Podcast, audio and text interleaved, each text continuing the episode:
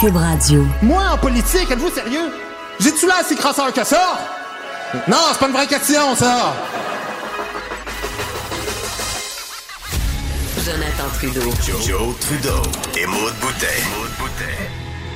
Franchement dit. Cube Radio. Oh, que c'est bon, ça. C'était délicieux à entendre. Bon jeudi, on est 13 février 2020. Mon nom est Jonathan Bruno. Bienvenue à Cube Radio. Bienvenue dans Franchement dit. Je suis accompagné de Maude Boutet qui arbore un merveilleux chandail de Star Wars. Faut pas le dire trop Salut. fort parce que je l'ai pris à mon chum un matin. T'as pris? T'as pas assez de linge? c'est pas un bon argument, ça. C'est pas un bon argument. Ça fitait dans, mon, dans le look que j'avais le goût d'avoir ce matin. Chic, décontracté. Ok. Ah, c'est comme ouais. Puis tu sais, vu que j'ai écouté la série Mandalorian au grand complet sur Disney Plus avec le petit bébé Yoda, euh, puis que j'ai pas encore de chandail bébé Yoda, euh, j'ai comme le droit de le porter, le chandail Star Wars. Tu sais, j'ai comme fait un effort pour aller vers cet univers-là, fait que j'ai le droit de, de m'y inscrire. Ok. OK. Mais c'est un petit coup- Moi, dans mon temps, ça aurait été plus C'est comme mon plaidoyer. Mais euh, toi, toi, ça, ça, ça, ça va, ça va avec le style. La vibe. Euh, J'adore la cote que Fred euh, Rio a sortie Oui, du c'était dentelle. bon. Très, très drôle. On est en Ça attente. date de donc, quand, ça, hein? C'est... Novembre, je l'ai découpé en novembre. En novembre Ok, dernier, en OK? prévision de. Ouais, parce que Fred, Fred, c'est un visionnaire. Ben Moi, en oui. politique, êtes-vous sérieux? J'ai-tu là assez crasseur que ça? Non, c'est pas une vraie question, ça! Ah, donc Guy Nantel, on est en attente. Je disais à la blague à Ouais. Richard Martineau à la fin de son émission, j'ai hâte de voir s'il va passer son premier test de politicien, c'est-à-dire d'être en retard. Parce que Ouais. Tout bon politicien est en retard. Oui, il faut, faut que tu te laisses désirer un peu. Euh, non, ça c'est le fun d'être à l'heure. Oui, oui, moi, Ah, je, c'est fatigant. je suis pour la ponctualité. Ah, ah, et moi, ça me mettait sans connaissance quand j'étais en politique. Là. Entre autres, quand je travaillais avec Jean Charest en campagne électorale, en campagne électorale de 2008, c'était devenu un running gag avec les médias. Tu sais, moi, ma job, c'était d'être, d'accompagner les médias sur l'autobus, Ouais. tu sais.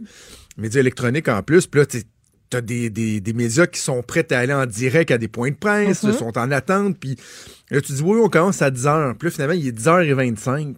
Puis tu pas commencé encore. Ouais. Puis là, c'est toi le, le- c'est toi le punching bag, là. Parce que le premier ministre et les autres conseillers qui sont en train de se briefer, eux autres sont dans une salle en train de se parler, là. Là, toi, t'es devant les médias qui sont comme, mais là, vous faites quoi? Ah, c'est fatigué. Puis moi, en plus, je suis un maniaque de ponctualité. Donc, euh, c'était rien, euh, c'était rien pour, euh, pour m'aider. Donc, euh, Guy Nantel, on attend, euh, on attend, euh, On attend son arrivée. J'ai vraiment hâte de voir. Comme Mario puis Benoît disaient ce matin, il, il peut pas finalement dire qu'il va pas, là. Non, c'est certain. tu t'annonces un point de presse à la permanence du Parti québécois, ça prend ça. Il faut, il faut que tu annonces que, tu vas y aller. Donc, euh, très, très hâte d'entendre Guy Nantel. Et on va en parler avec Gilles Duceppe tantôt. On va pouvoir analyser euh, ce que M. Nantel nous dira. J'ai hâte de voir comment il va être accueilli par le mouvement souverainiste, également par l'establishment euh, du Ouais. Parti québécois. Euh, ça va être bien, bien, bien intéressant de voir ça. L'autre chose qui fait beaucoup jaser dans l'actualité, c'est tout ce qui touche Bombardier. Je vous dirais que c'est pas mal la grosse nouvelle de la journée. Ça va peut-être même décevoir un peu Guy Nantel. Ça lui enlève un peu le spot parce que c'est quand même euh, majeur ce qui se passe euh, avec Bombardier. Je regardais le point de presse du ministre de l'Économie, Pierre Fitzgibbon, tantôt. Et là, hier, on nous disait, on va avoir des bonnes nouvelles. Et j'étais un peu curieux de savoir ce qu'on nous dirait parce que souviens-toi Dominique Anglade à l'époque où euh, Rona avait été vendu, elle avait dit elle que c'était une bonne nouvelle, tu sais, ce qui avait été euh, très très mal euh, très très mal reçu. Donc le gouvernement doit rester assez oh attends Guy Nantel qui se pointe oh, attends, attends, on va aller voir. officiellement à Bombardier parce que Ah, ce matin. c'est encore Pierre, euh, parce qu'on voit des images. euh, Il y a suit SN qui parle de, de LCN, mais dans une autre fenêtre, on a Guy Nantel qui, dans le fond, vient d'arriver à la permanence du Parti québécois. Donc là, on comprend qu'il va sûrement aller euh, débourser son petit 10 dollars pour, euh, pour aller chercher sa carte de membre. Carte. Euh, et ensuite, j'imagine, Ouais. euh, s'adresser aux médias. C'est quoi? Je trouve ça un peu particulier qu'il aille faire ça à la permanence du Parti québécois.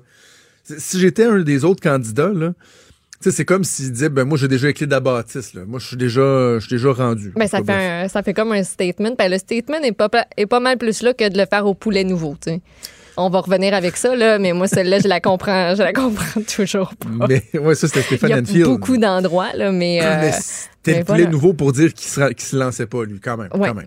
Euh, donc, je disais, euh, Bombardier, il faut que le gouvernement soit très prudent dans sa façon de, de présenter les choses parce que là, il- il- le gouvernement arrive avec des éléments qui peuvent être, bon, satisfaisant d'un point de vue gouvernemental, d'un point de vue politique, d'un point de vue finances publiques, mais il reste que avec ce qui nous est annoncé aujourd'hui et ce qui est anticipé, c'est-à-dire le retrait euh, total de Bombardier de la plateforme A220, l'ancienne C-Series, euh, et je disais ce qui est anticipé, ben, c'est la vente de la section ferroviaire à Alstom.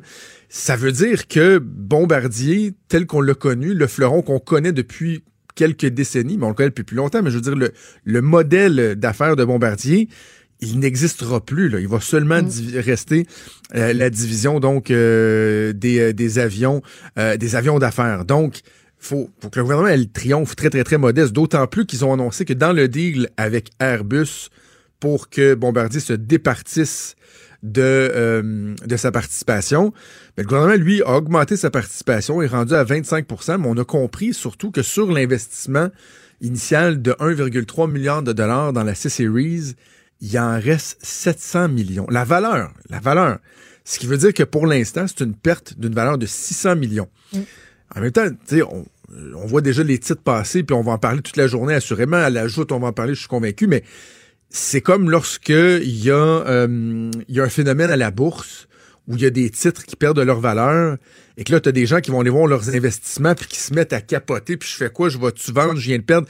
Non, non, attendez, respirez par le nez respirer par le nez parce que la clé, c'est le temps, c'est d'être patient et de voir ce que, ce que le temps va réserver. Donc, dans ce deal-là, ce qui est intéressant pour le gouvernement du Québec, c'est qu'au lieu que la participation du gouvernement du Québec soit euh, rachetée d'ici 2023, on repousse ça de trois ans à 2026. Et là, on pense que le programme a repris son air d'aller et que ça pourrait devenir euh, davantage euh, rentable pour le gouvernement du Québec.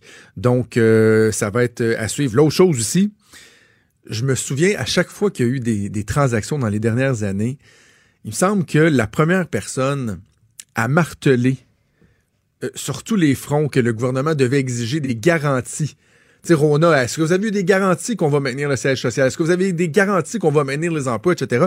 François Legault était toujours le premier à dire ça. Or, lorsque Pierre Fitzgibbon a été questionné ce matin à savoir, ben, est-ce que vous avez des garanties que les emplois vont être maintenus?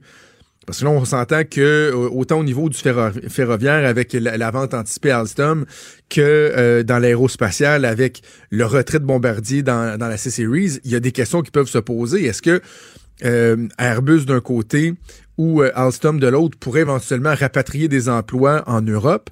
Ou est-ce que vraiment il y aura un partenariat fiable et qui va durer dans le temps, qui va garantir le, le maintien des emplois? Et là, Pierre Fitzgibbon a dit, vous savez quoi? Maintien des emplois, là, euh, des garanties de maintien d'emploi, ça n'existe plus, ça. Ça n'existe pas. On c'est un employé de l'usine de la Pocatière ou euh, de, des usines de fabrication à Mirabel. Oui.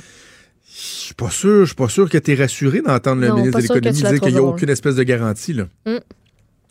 Alors, euh, alors voilà une nouvelle qui va beaucoup, beaucoup faire euh, jaser. Alors, regardez, on va faire la pause tout de suite. Guy Nantel qui devrait s'approcher du micro au cours des premières minutes et on pourra euh, l'entendre et ensuite analyser tout ça avec Gilles Duceppe. Bougez J'accepte avec, avec fierté la direction, les commandes. Non, non, pas les commandes. Votre maison, c'est un espace où vous pouvez être vous-même. J'accepte d'être l'entraîneur-chef des Orignaux Atomes 2B de l'école. Mon amour, moins fort, la petite dame. Ah, excuse, excuse.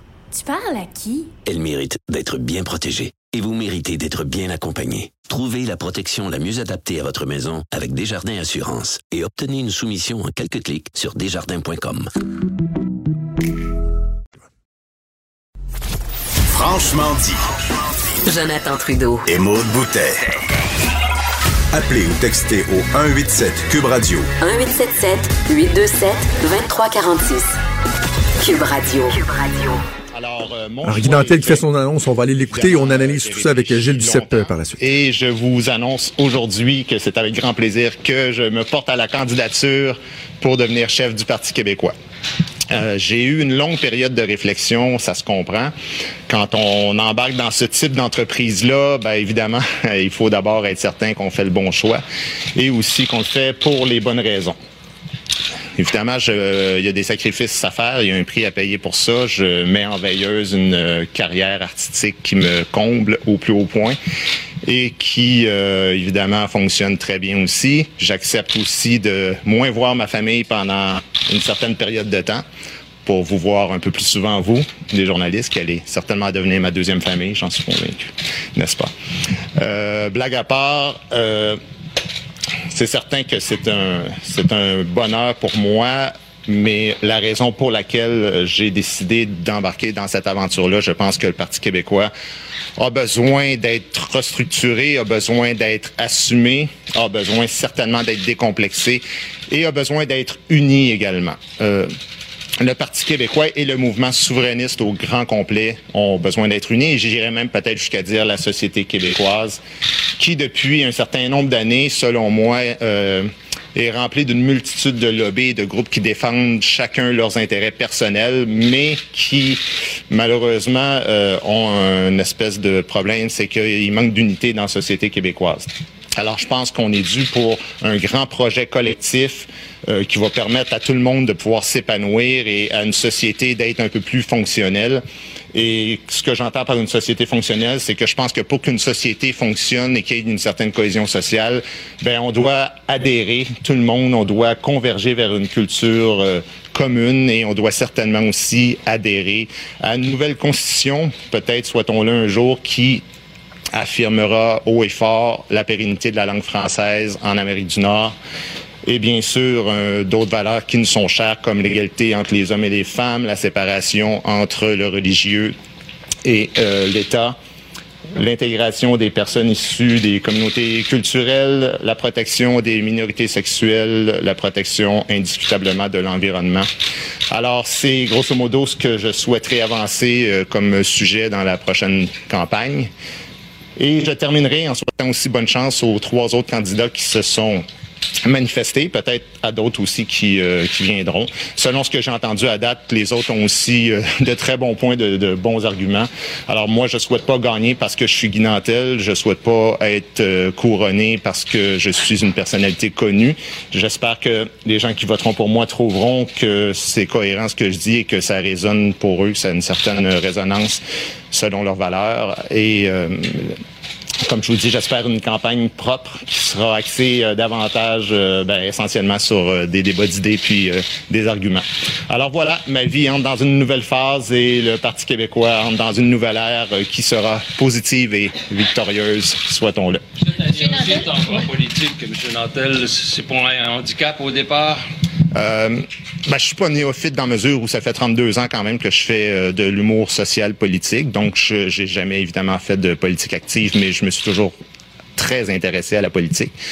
Euh, il y a des désavantages. Sylvain Gaudreau annonçait euh, que c'était un avantage d'être expérimenté comme lui. Je suis tout à fait d'accord, d'avoir 15 ans d'expérience à l'Assemblée nationale. Moi, je viens avec beaucoup d'humilité. je vous assure que j'ai beaucoup de choses encore à apprendre en politique. Par contre, j'ai aussi des avantages, c'est que je suis pas un politicien conventionnel. Je pense que j'ai des forces que d'autres n'ont pas. Une capacité de communiquer directement avec le public, avec le peuple, d'être proche du monde, de, de, de, savoir vulgariser. Tout ça, ça a aussi une valeur en politique. Je pense que les gens en ont un peu assez, pas juste ici au Québec, mais euh, en Occident, on peut dire, de l'espèce de, de, carrière conventionnelle, euh, excusez-moi, euh, qui fait en sorte que tout le monde prend à peu près le même chemin. Je sais que je me suis fait euh, reprocher par beaucoup de monde. Tu sais, la blague euh, passe tout le temps. Là, un clown dans un parti de clown, là, je pense qu'en en humour, c'est important d'être original. Fait que vous n'êtes pas obligé de la répéter euh, mille fois, celle-là. mais je pense que sais, on se pose pas la question euh, à, savoir euh, pourquoi, un, je sais pas, un animateur de TVA devient président de l'Assemblée nationale ou euh, pourquoi un gars qui organise une grève étudiante devient chef d'un parti politique ou pourquoi un professeur de théâtre devient premier ministre du Canada.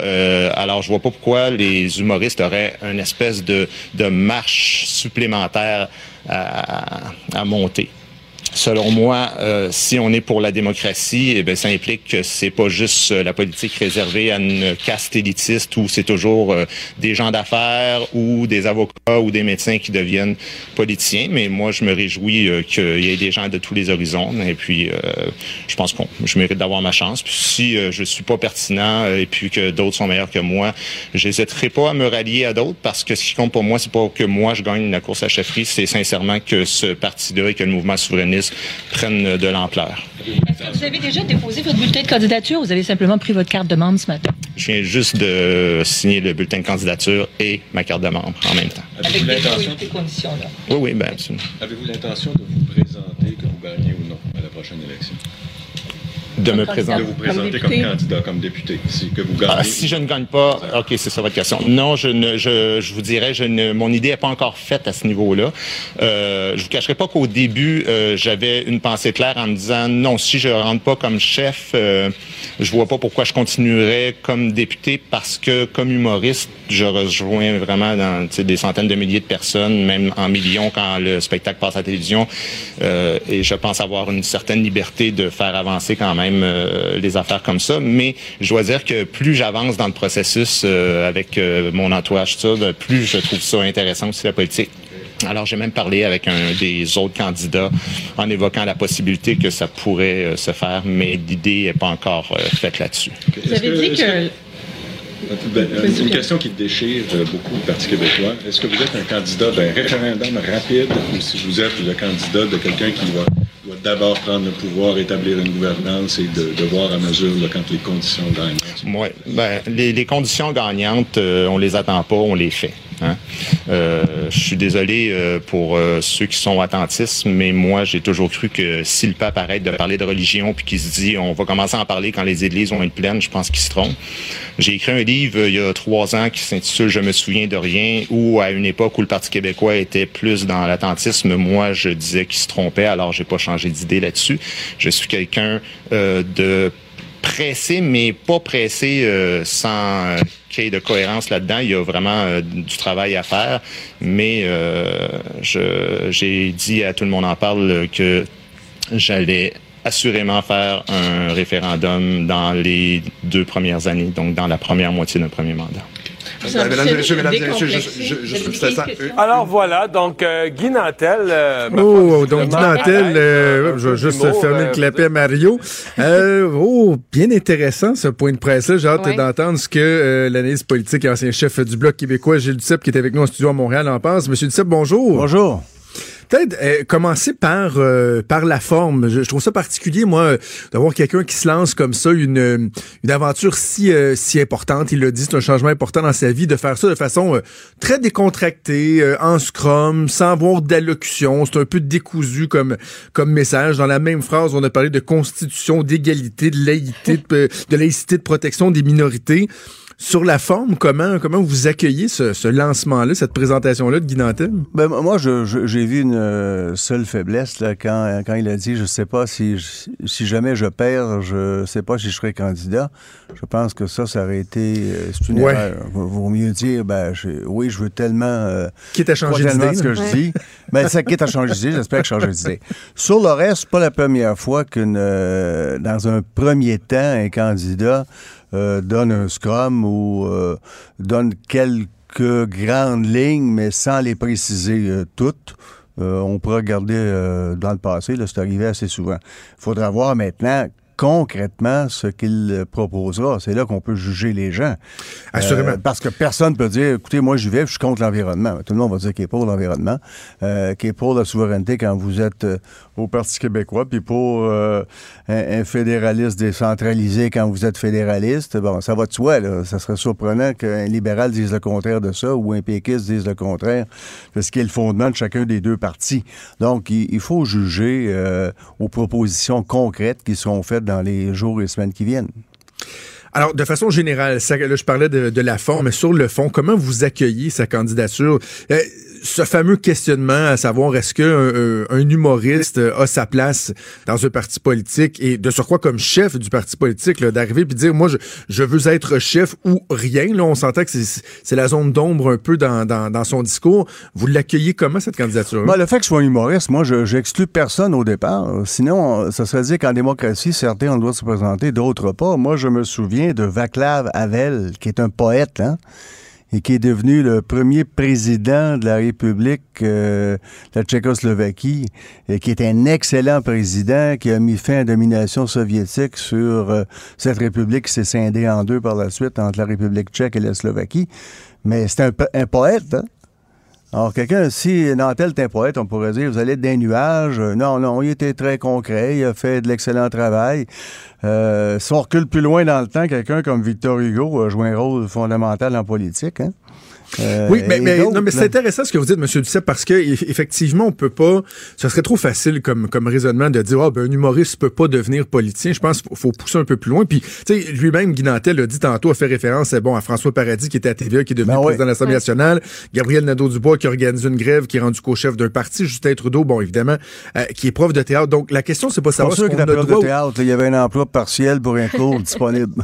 Ouais, ouais, Disons ça euh, poliment comme ça. Allons-y comme ça.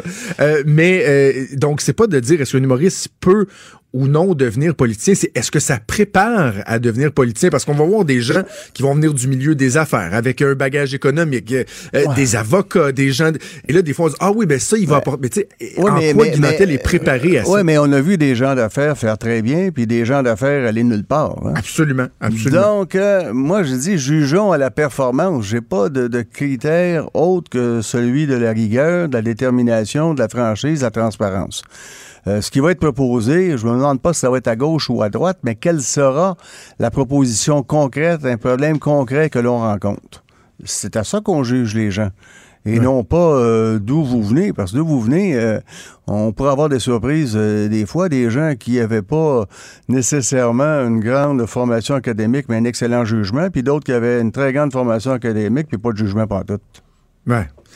Euh, Avez-vous de voir euh, le test des médias? Parce que là, bon, il y a un premier euh, point de presse qui est donné, puis déjà, on voyait, je pense Guy Guy Nantel trouvait que les questions venaient euh, rapidement de, de, de gauche et, euh, et, et de droite. J'ai hâte de voir, moi, comment il va réagir à ça, parce qu'on a même vu des fois des gens des médias qui étaient habitués d'être de l'autre côté du micro, de la caméra, qui, lorsqu'ils faisaient le saut en politique, trouvaient que la partie était euh, autrement différente. Ça, ça va faire partie des, euh, des, défis de Guy de d'apprendre cette joute-là avec les médias. Et- Ah, absolument. Et, comme politicien, euh, il a le devoir de dire quand il se trompe qu'il s'est trompé. Alors, je disais souvent à mes amis journalistes, en, en blaguant, que les journalistes sont capables de vous prouver qu'ils avaient eu raison d'avoir tort. Hein? C'est une mauvaise analyse, mais c'était pas de ma faute. Ce qui était disponible m'amenait à conclure cela. Mais t'avais tort. Non, mais j'avais raison d'avoir tort parce qu'il n'y avait pas d'autre moyen d'analyser la situation. Sans politique, ça se fait pas. C'est plus facile quand vous êtes journaliste, surtout que vous avez le dernier mot. Or, euh, euh, et je l'ai appris à mes dépens, moi, quelquefois, j'ai, euh, j'affirmais des choses, j'avais totalement raison, puis là, mon monde me disait aux communications, tu t'es amusé, euh, tu l'as planté, tu avais raison, mais tu vas en manger une maudite demain matin dans le journal. Effectivement, c'est ce qui arrivait.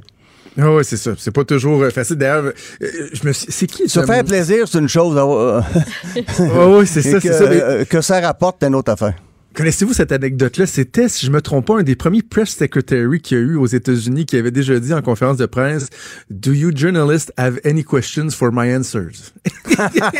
Est-ce Ben que moi- vous avez des questions moi, pour mes réponses que je, vous ai, je préparées? dirai pas le nom de la personne, mais euh, j'avais déjà fait une affirmation en, en chambre sans citer mes sources, parce que j'étais sûr que scrum, la personne en, euh, en question était pour me dire Ben, d'où vous prenez ça?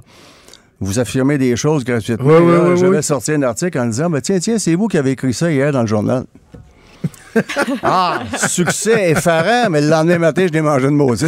C'est ça, c'est ça. J'avais Euh, raison, mais c'est pas tout d'avoir raison, il faut que le monde s'en aperçoive. Exactement. Monsieur Duceppe, on se rend compte, euh, bon, avec euh, déjà des, les premières prises de position euh, qui ont été évoquées par euh, Paul Saint-Pierre Plamondon, par Frédéric Bastien, par euh, Sylvain Gaudreau, que toute la question de la démarche de l'accession à l'indépendance va être euh, centrale dans cette, euh, dans cette campagne-là.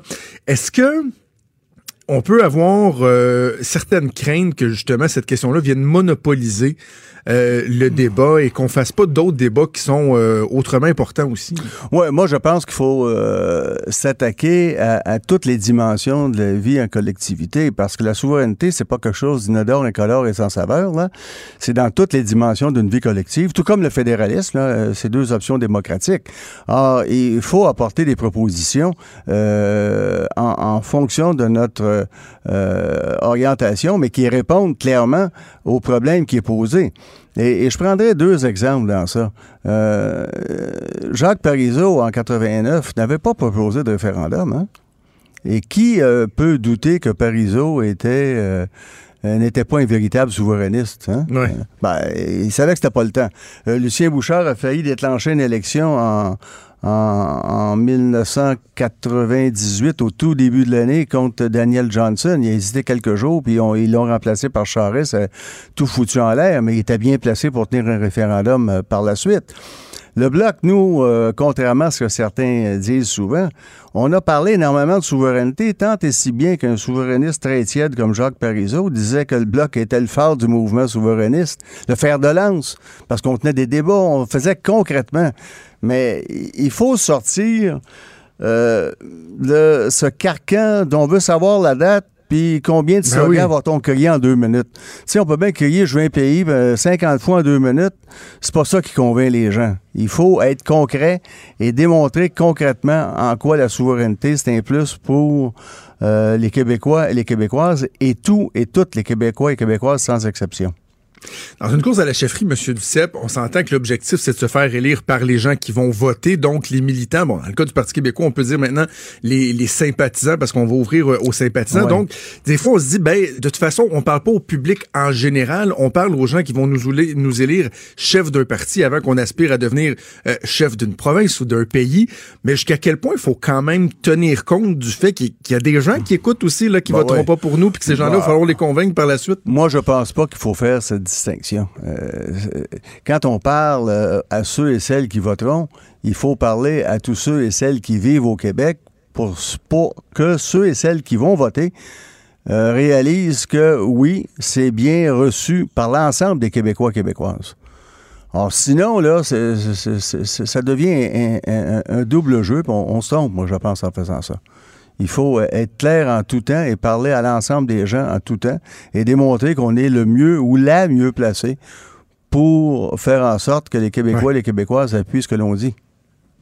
Est-ce que vous aimez ce que vous voyez à date dans la course euh, au Parti québécois? On disait que, bon, euh, puis c'est la même chose au Parti libéral du Québec, là, que ça sus- suscitait peu d'intérêt. Mais là, est-ce que euh, l'arrivée d'un, d'un, d'un Guy Nantel, euh, est-ce que ça fait Ben- en sorte que la course devient, devient plus intéressante? Mais la- la question n'est pas que de susciter de l'intérêt. Et Il faut voir ce qu'ils vont dire, puis c'est là qu'on va voir s'il y a de l'intérêt ou pas. Parce que la course qui suscite le plus d'intérêt actuellement, c'est celle des conservateurs, puis c'est pas pour les bonnes raisons, hein? comme, dirait, comme dirait Peter McKay, euh, not indeed, pas tout, tout- pas tout, tout fait. hein? Non, puis on n'en parle plus non plus. Là. On en parlait ça. beaucoup, mais finalement, on s'est rendu compte que la course était, euh, était, était un peu plate. Avez-vous un favori à date? euh, Non, moi je, veux, je prononcer? veux, euh, non, moi, je veux attendre de voir ce que les gens vont proposer et en faire un choix en, en- en fonction de, de- de cela. Mais à, à ce moment-ci, il n'y a, pas de plateforme qui a été présentée, donc euh, on, on va attendre. Il faut juger euh, en, en fonction de ce qui sera proposé. Exact. Exact. Donc, Guy Nantel qui a confirmé euh, sa candidature. D'ailleurs, je vous souligne qu'à midi 5, euh, il va être en entrevue avec Sophie Durocher. Euh, donc, tout de suite après notre émission. Gilles Duceppe, merci beaucoup d'avoir pris le temps de nous parler. C'est toujours un plaisir. On suivra ça ensemble, Euh, cette campagne-là. Merci. Au Parfait, revoir. à bientôt. Vous écoutez Franchement dit. avec Jonathan Trudeau. Et Maude Boutet. Le tourisme sexuel, c'est un phénomène bien connu en République euh, dominicaine euh, qui, euh, qui franchement, est, de quoi nous dégoûter. Mais en même temps, il faut, exposer les faits pour démystifier tout ça, sensibiliser les gens, puis ben, ultimement espérer que la situation puisse changer. Il y a JE qui s'est pe- penché sur la question. Ça fera l'objet d'un reportage ce soir à 21h à TV. On a l'occasion d'en discuter avec le journaliste chevronné Denis Thériault que je rejoins. Salut Denis. Bon matin. Euh, Denis, donc je le dis, c'est un phénomène qui est, qui est bien connu. C'est une chose de le savoir, mais d'aller enquêter sur un phénomène comme celui-là, il y a une démarche qui doit être euh, assez, assez délicate quand même. là. Absolument. Ben, D'abord, euh, on a entendu parler de ce soir comme étant une destination touristique sexuelle. Évidemment, là, lorsqu'on va à l'agence de voyage réservée notre tout inclus ou à République dominicaine, il n'est pas question de ce soit, mais quand on questionne un peu, il y a des gens qui sont au fait de la situation. Qui va là pour euh, avoir des services sexuels de jeunes femmes? Parlons d'abord de celles qui ont 18 ans et plus. Ben, ce sont des hommes, hein, des Québécois, des Canadiens, des Américains, des Allemands aussi. Et c'est dans, dans le milieu là, des gens qui recherchent ça, c'est très connu, ils vont là pour ça. Euh, et sur place, ben, le constat, lorsqu'on est débarqué, évidemment, on, va présenter ce soir ce qu'on qu'on a vu, comment ça, comment ça fonctionne. Euh, c'est un peu, non pas dérangeant, mais c'est pas habituel. Hein? C'est pas comme lorsqu'on se promène sur la Sainte-Catherine à Montréal ou euh, sur la Grande Allée à Québec. Euh, on est sollicité, on nous offre des services sexuels.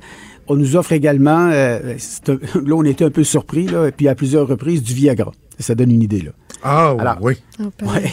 Et là, à partir de ce moment-là, et ça, c'est ce qu'on voulait voir un peu. Le premier, le, le premier volet, c'est comment ça fonctionne, euh, c'est quoi la dynamique dans la rue? Puis ce sont des gens qui sont extrêmement pauvres. hein.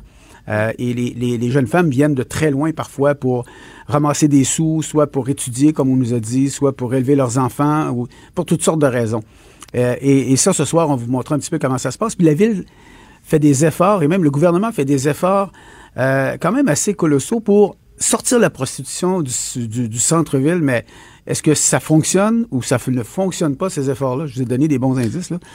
Mais c'est un peu le constat. Ben, pour l'instant, on a l'impression, de, de- Denis, que ça fonctionne pas, mais justement sur les, les autorités, parce que les questions que je, je me posais, c'est pourquoi Sosua est devenu ce- cette espèce de, de- de centre de, la prostitution? Puis je me dis, ben, est-ce que le laxisme des autorités n'est pas une partie de la réponse? Mais ce que tu nous dis, c'est qu'ils sont quand même conscients du problème, puis en tout cas, en apparence, veulent le régler.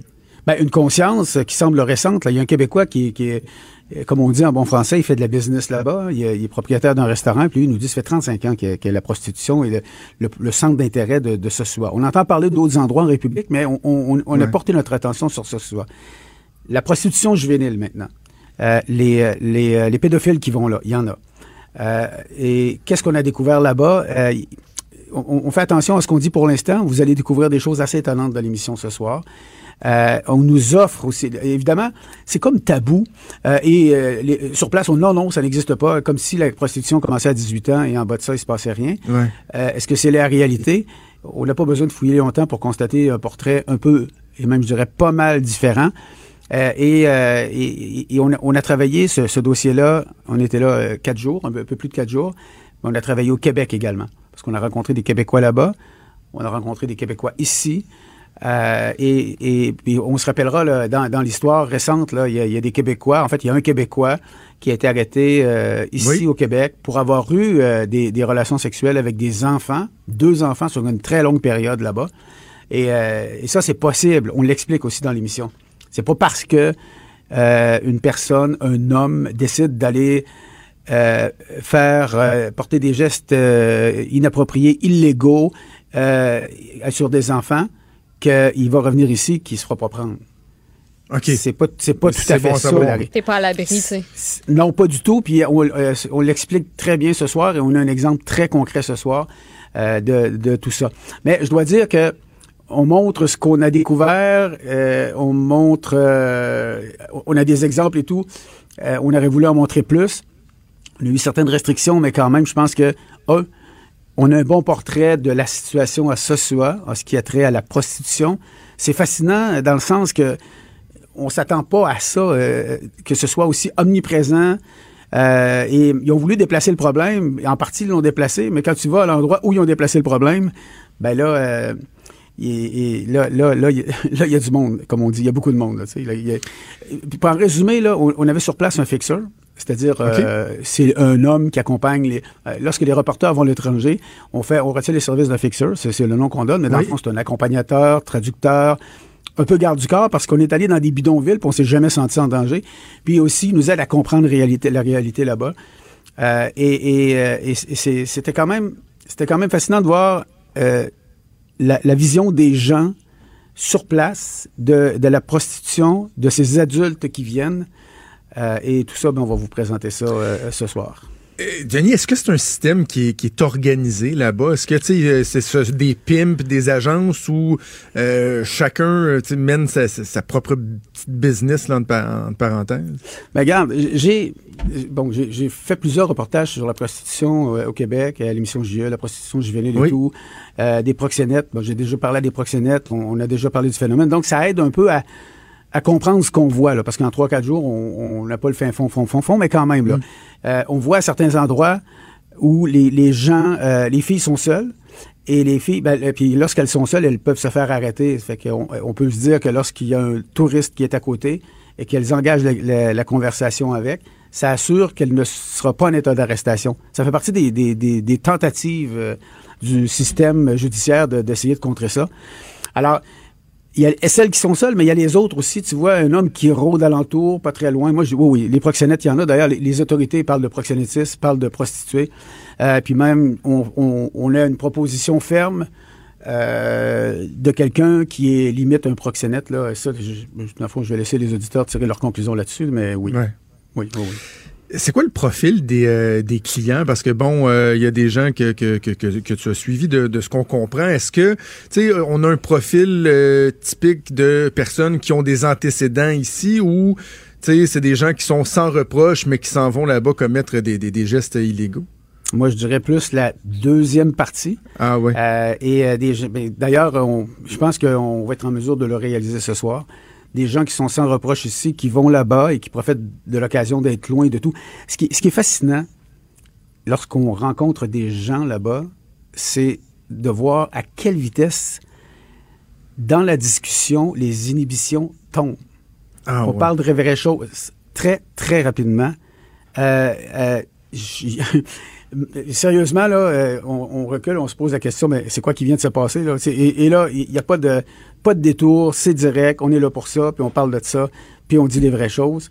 Ça, ça c'est, très, très fascinant. Cela dit, là-bas, euh, quand ils sont là, ben bon, ils profitent du fait qu'ils sont moins connus, mais le portrait général de ce qu'on a pu voir, euh, des hommes d'un certain âge, oui. Euh, ils connaissent les, us et coutumes le mode opératoire, le prostitution 101 de ça, ça. Il y a un hôtel où tu peux aller. Euh, la chambre coûte 20 dollars américains évidemment là, euh, parce que ton complexe, ton, ton tout inclus, ben ils veulent pas avoir de prostituées. Alors si tu te présentes là avec la prostituée, ça marche pas. Fait évidemment on comprend que ça prend ça prend un petit peu d'intimité. Ben lorsqu'on pose des questions un peu, on nous réfère à un hôtel, c'est 20 dollars, c'est là que tout le monde va, pas de problème. Puis Ah. tu sais, il y a, y, a, y a un système il y a, qui, qui, est, qui semble bien installé, bien rodé, et qui, que les gens euh, discutent là-bas. Ça, c'est une chose. Mais il y a aussi, euh, on, parlait entre autres d'Américains euh, qui vont là, puis quelques personnes là, qui vont là. Ils ont qui, pour certains qui ont beaucoup d'argent, donc ils arrivent sur place. euh, exemple, une limousine, une voiture de luxe. Quelques, dames euh, les accompagnent, ils louent une villa, puis ça dure quelques jours, tout le monde est bien rémunéré, puis après ça, ben, ils, ils, se retournent chez eux. Il y a plusieurs, euh, systèmes comme ça. Pour ce qui est de la prostitution juvénile, ou encore des relations euh, intimes que des personnes peuvent avoir avec des, appelons-les des enfants, adolescentes, là, ça, c'est autre chose. Ça, c'est, ça, c'est caché, c'est secret. Okay. Il, y a, ça, il, y a, il y a des hôtels, encore une fois. Tu sais, il y a une dame qui nous explique un peu comment ça fonctionne, là, parce qu'elle connaît bien ça. Elle a habité un an là-bas. Euh, là, on dit pas tout ça dans l'émission, mais dans le fond, elle louait la maison d'un proche d'un chef de police d'une, petite ville, d'une petite municipalité. Puis, ils, ils, ils sont liés d'amitié avec eux, puis ils expliquaient comment ça fonctionnait. Puis elle, elle envoyait aussi. Alors elle, elle va nous expliquer un peu, elle, elle nous donne une idée de comment ça fonctionne pour ce qui est des jeunes, parce que là-bas, les jeunes, c'est tolérance zéro. Euh, mais les gens se font arrêter. Les peines de prison, on prévoit jusqu'à 30 ans de prison. Je oh. ne pourrais que poser une question. Non, non, je ne pourrais que poser une question. Ben, c'est ça. Ouais, puis, euh, et, puis, comment on s'en sort? Euh, là, c'est des zones qui sont un peu plus sensibles. Là. On aime bien avoir plusieurs sources. On en a quelques-unes, mais parfois, c'est pas trop compliqué non plus de, de, de, de ce qu'on entend de, de s'en sortir. Mais l'essentiel, c'est de comprendre que ce soit, c'est c'est une destination euh, euh, sexuelle euh, connue, là, des gens qui vont dans ce milieu-là. D'ailleurs, mon fixeur, euh, qui, qui, était très un chic type, il, il qualifiait la ville et l'endroit de, de, Fantasy Island. Tu sais, l'émission qu'il y avait dans le temps. Là. Ouais, ouais, ouais. C'est l'île des fantaisies. Là. Pour ce soit, lui-même qualifiait ça de Fantasy Island. Fait que ça, ça m'excuserez l'anglicisme, mais c'est pas mal, ouais. euh, ça correspond pas mal à ce qu'on voyait, puis lui, c'était son appréciation, un Dominicain d'une soixantaine d'années. Denis, tu y es allé en tant que journaliste, tu es allé là pour le travail, puis si je peux dire, tu as regardé ça peut-être avec une certaine froideur, mais est-ce qu'il y a des moments où euh, tu es comme complètement sorti de ton rôle, de ton métier, puis tu as réalisé à certains moments que ça, il y a des choses qui n'avaient pas de bon sens? Comment tu t'es senti, toi, en étant là-bas? Ben, il y a, ah, il y avait beaucoup de choses qui n'avaient pas de bon sens. Ouais. Euh, c'est, la- la- en fait, ce qui m'a le plus... euh, euh, ben, il y a quelques épisodes qu'on voit. Ben, d'ailleurs, notre accompagnateur, notre fixeur, nous a amené souper chez lui dans un bidonville. On est retourné dans la nuit. Euh, on est allé. euh, ça, on ça passe pas dans l'émission, mais on est allé. Il connaissait une prostituée. Elle avait 18 ans.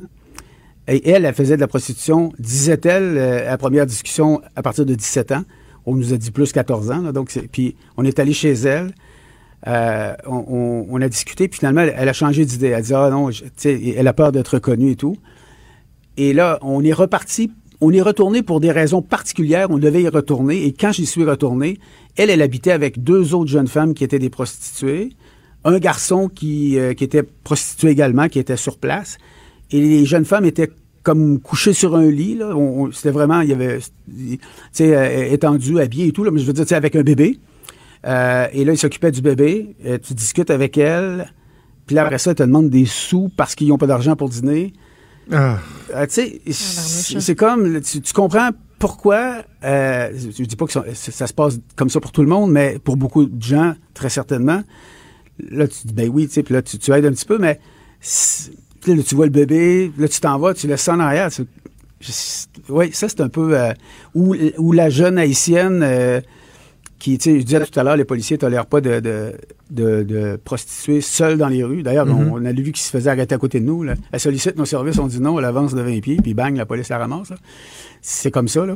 Mais quand elle s'aperçoit, on discute avec elle, que la police arrive, puis que les policiers passent à côté de nous, ils sont pas subtils là-bas en passant, elle nous ramasse par la... la- euh, elle me tient par le bras, puis elle me serre le bras, puis elle dit non, non, reste, reste, reste, va-t'en pas, reste, reste.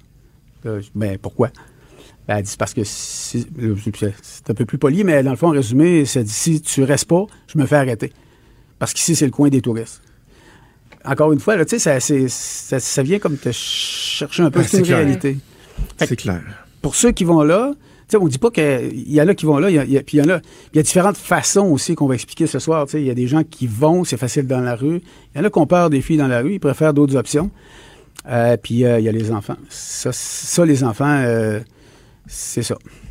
C'est, c'est- Ah puis, ben. puis on- quand tu comprends la, ré- la réalité, puis dans les, dans les nouvelles, il n'y a pas si longtemps, tu sais, les- les- souvent les gens vont aider les, les- les familles, puis euh, il y, a, il y a une dame dans, l'émission ce soir, elle résume assez bien la situation. Euh, je pense qu'elle elle est à la fin de la- du deuxième bloc de l'émission. Elle, euh, quand, quand, vous allez, quand on l'entend, on comprend tout de suite la, la- la réalité de ces gens-là. C'est un pays très pauvre. hein. Très, Ce très qui- pauvre. Il y a un élément, Denis, qui me, qui me dégoûte profondément, c'est de penser qu'il y a des gens qui ne, qui ne poseraient pas de tels gestes ici, chez eux, d'encourager la, prostitution euh, juvénile, de participer à la prostitution juvénile, mais que parce que c'est ailleurs, ils se permettent de le faire. Comme, si une vie humaine, comme si une vie de, de, de jeunes enfants, de jeunes adolescentes, euh, avait pas la même valeur que celle de personnes ici au Québec, par exemple. Ça me dépasse totalement. Euh, des grands-papas. Un grand-papa qui va, qui, qui va pour rencontrer des, des, des, des filles, des jeunes filles, mais... Qui a des on dirait que petits-enfants à c'est la pas la- maison, mais... On dirait que c'est pas la même chose. hein. C'est, ta petite fille, puis ça, c'est la fille. C'est comme, euh, ben voyons, excuse-moi, là, mais enfant, enfant, puis de toute façon, qu'est-ce que tu fais là? Eh, C'est, c'est, pas, c'est pas, c'est pas juste, euh, tu sais, on, peut avoir l'image du, du monsieur avec le manteau long et le chapeau euh, sur la tête, tu sais, la caricature. Non, non, c'est pas ça. Ouais. C'est, c'est, gars, euh, on peut le croiser sur la rue Sainte-Catherine, mais là, il est, il est sur la main, euh, ce soir, puis euh, il se promène, puis c'est, ah, surtout ceux qui, c'est, connaissent tout, ce qui est euh, secret, tout ce qui est tactique, tout ce qui est tout- toutes les astuces, c'est ce que je cherche pour arriver à ses fins puis pas se faire prendre puis mais là, en fait, là, je fais un portrait de la situation. on parle de l'emballage, mais le cœur de l'enquête, euh, ça, faut attendre ce soir parce que c'est cette partie-là qui est la plus dérangeante. Ça, j'en ai pas parlé, par exemple. On invite les gens à l'écouter. Donc, le tourisme de la honte, c'est le nom euh, du reportage qui sera diffusé euh, à JE ce soir à 21h euh, à TVA. Merci beaucoup, Denis, d'avoir pris le temps de venir nous parler. Puis on écoute ça ce soir sans faute. Merci, c'était vraiment délicieux. Vous reviendrez, là. Ah oui, vraiment, vraiment bon. Merci. Faites attention Ah oui. OK, salut, à la prochaine. Votre auto, c'est un espace où vous pouvez être vous-même. Hey, c'était pas mangeable comme repas. Elle mérite d'être bien protégée et vous méritez d'être bien accompagné. Trouvez la protection la mieux adaptée à votre auto avec Desjardins Assurance et obtenez une soumission en quelques clics sur desjardins.com.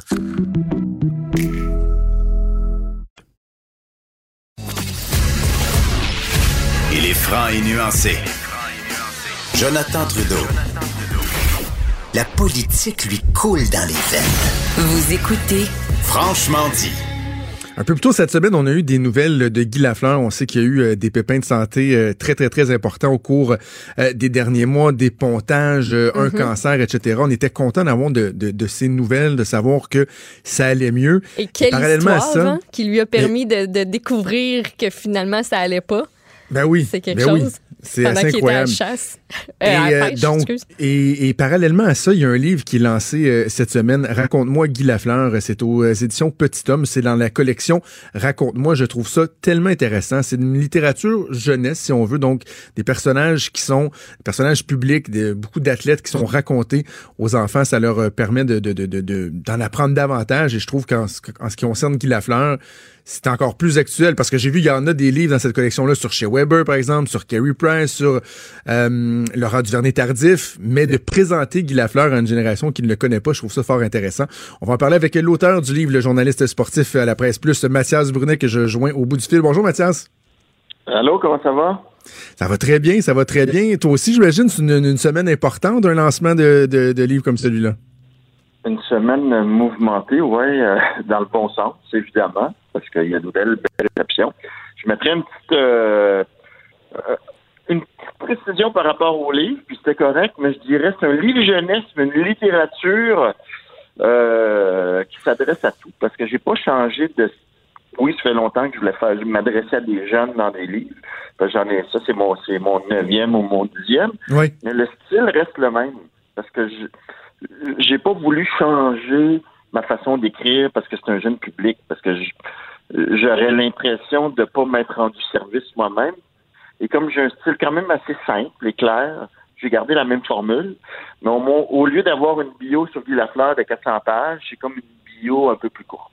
C'est ça. Donc, je, le style demeure le même au niveau de la plume, mais est-ce que le filtre, il est différent? Tu sais, lorsqu'on sait que ça va s'adresser, par exemple, à, à- à des, à des plus jeunes, à des adolescents, est-ce que, tu sais, on sait, bon, Guy, Guy Lafleur a eu euh, une vie qui a, qui a parfois été mouvementée. Lorsqu'on parle, tu sais, je lisais le, le livre, puis je me disais, oh, OK, il y a, il y a des bouts où euh, ma sœur s'explique avec euh, beaucoup de clarté qu'il y en a qui sortent de là la, la, la face en sang après s'être battu, puis qu'il y en a un qui voulait y arracher la tête.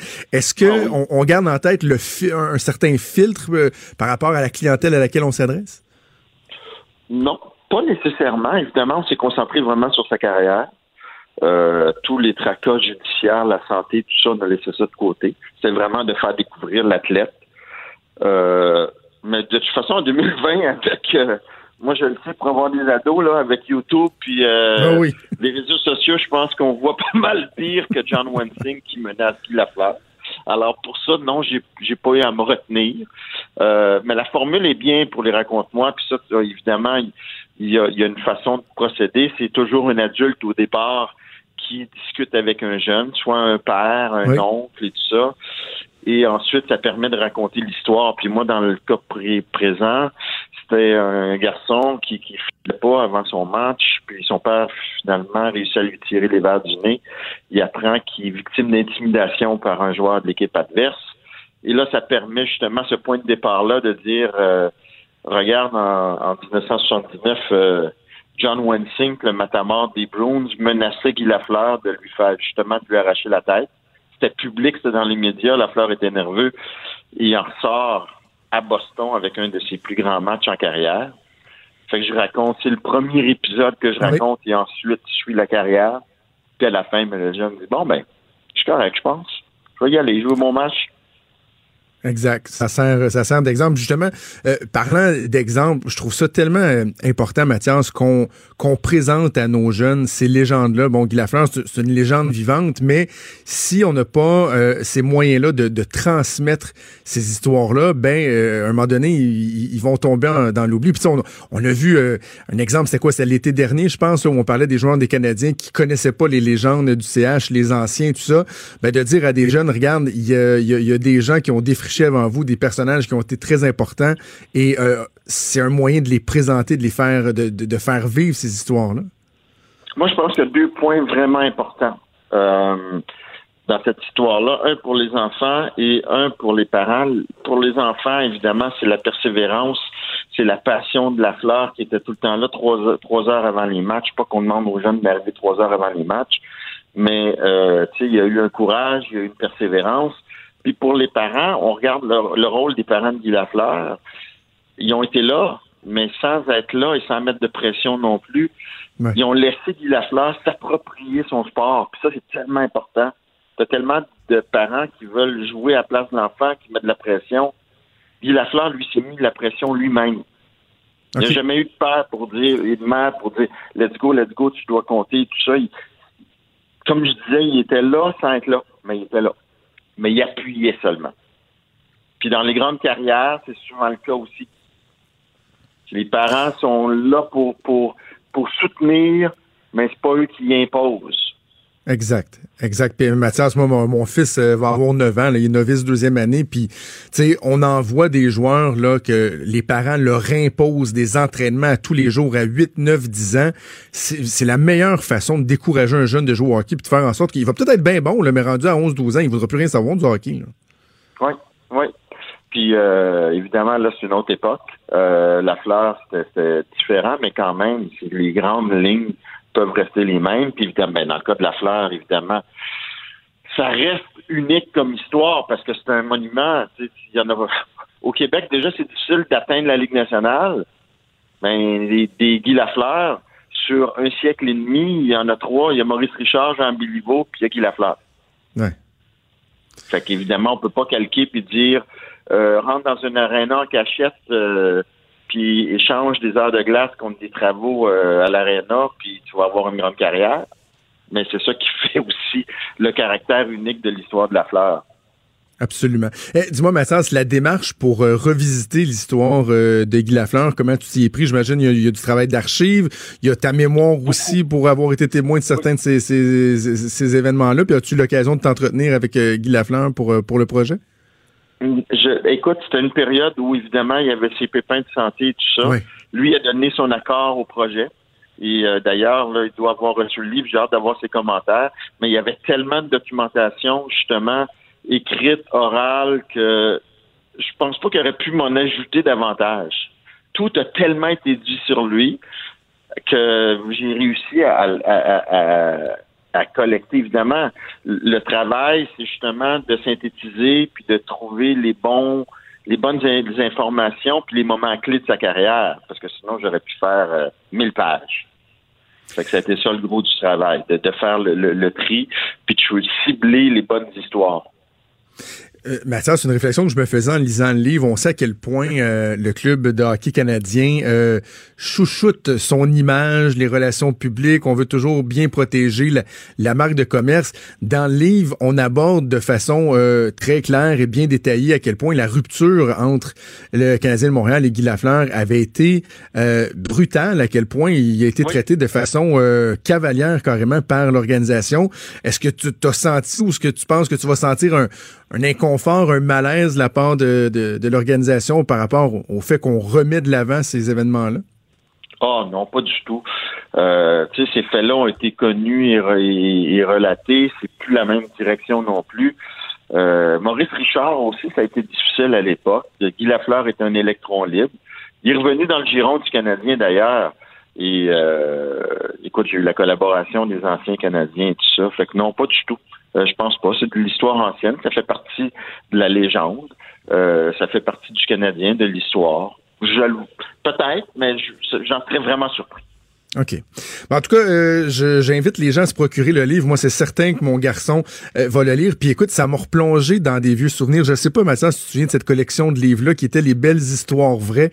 C'était des personnages qui étaient racontés aux enfants dans des espèces de, de bandes dessinées. Puis j'ai même ressorti la feuille de celle de... C'était Maurice Richard, un bon exemple de ténacité. Maurice Richard raconté aux enfants. Il y avait Jackie Robinson, il y avait Terry Fox. Je me souvenais d'avoir lu ça des dizaines de fois chez ma grand-mère et d'avoir pris connaissance, d'avoir rencontré des, des personnages grâce à des livres comme ceux comme ceux-là. Euh, et, donc j'ai vraiment espoir que euh, un livre comme le tien sur Guy Lafleur va, va faire œuvre utile également et permettre à plein plein plein de jeunes de, de, de connaître Guy Lafleur.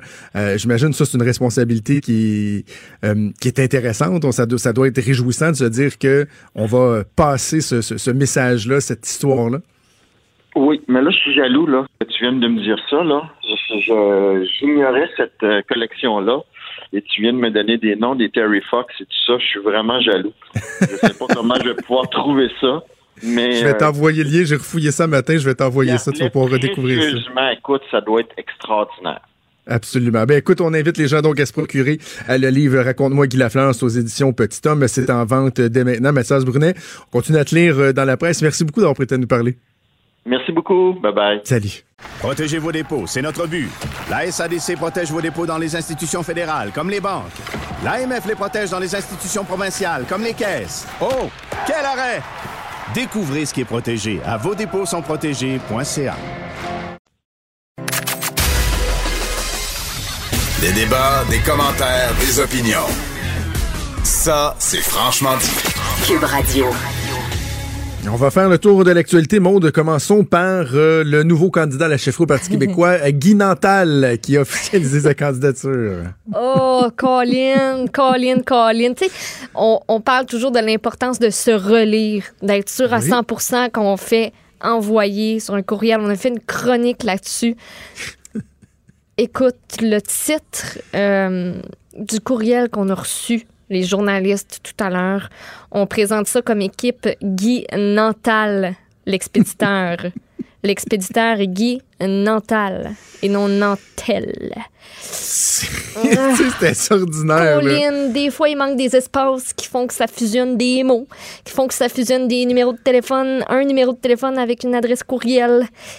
Je sais, c'est juste la forme, là. Mais, Non, mais je- non, mais il y a je regarde- de gens qui... qui Je ouais. regarde mon téléphone, tu sais, puis c'est écrit. C'est parce que dans le fond, ils ont une adresse courriel qui est Ouais. euh, équipe Guy Nantel, ça c'est correct, Oui. mais après ça, tu peux aller définir le nom que tu veux qu'il affiche lorsque la, la personne reçoit le courriel, Uh-huh. puis ils ont écrit équipe Guy Nantal, N-A-N-T-A-L au lieu de Nantel. Oui. Et l'objet, c'est juste communiquer lancement en minuscule. Ouais. Et ce que certains ont euh, observé, euh, notamment Infoman qui s'est empressé à partager ça sur sa page Facebook, c'est qu'ils ils font, ils font de l'économie de majuscules, eux autres. Ouais, mais ça en prend pas de, majestu- de majuscule. Dans non, dans Parti québécois, Oui. non. Mais à plusieurs reprises, ils parlent Oui, des le- Québécois. oui, puis ça, ça, les Québécois avec un un, peu. un petit cul, un petit cul.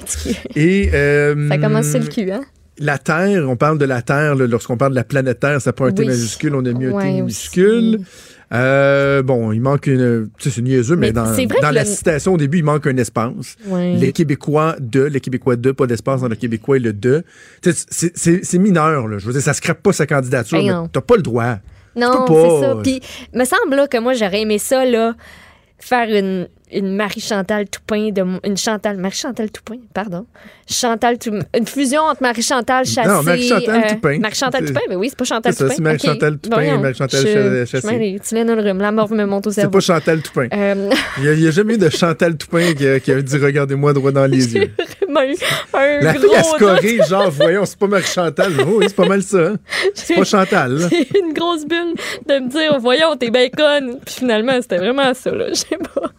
Euh, Wow. mais oui, j'aurais eu, j'aurais eu envie euh, d'utiliser euh, son amour pour les majuscules, pour le titre du, euh, du, du sujet du courriel. Tu sais, y aller pour Nantel se lance ou, tu sais, en grosse majuscule, comme si on le criait. J'aurais vraiment Ouais. aimé ça.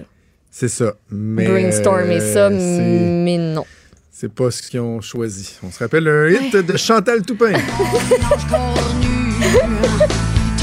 Jamais mon âme te. Je suis sortie avec mes chums de filles. Tu es bonne, hein, Chantal? Chantal Toupin. Moi, Chantal Toupin, ça a toujours Oh, été une de, grande mes, chum, de mes artistes euh, préférés. Donc voilà Guy Nantel qui s'est lancé. Puis on, on- en reparlait pendant la pause. Je pense que tout le monde est agacé.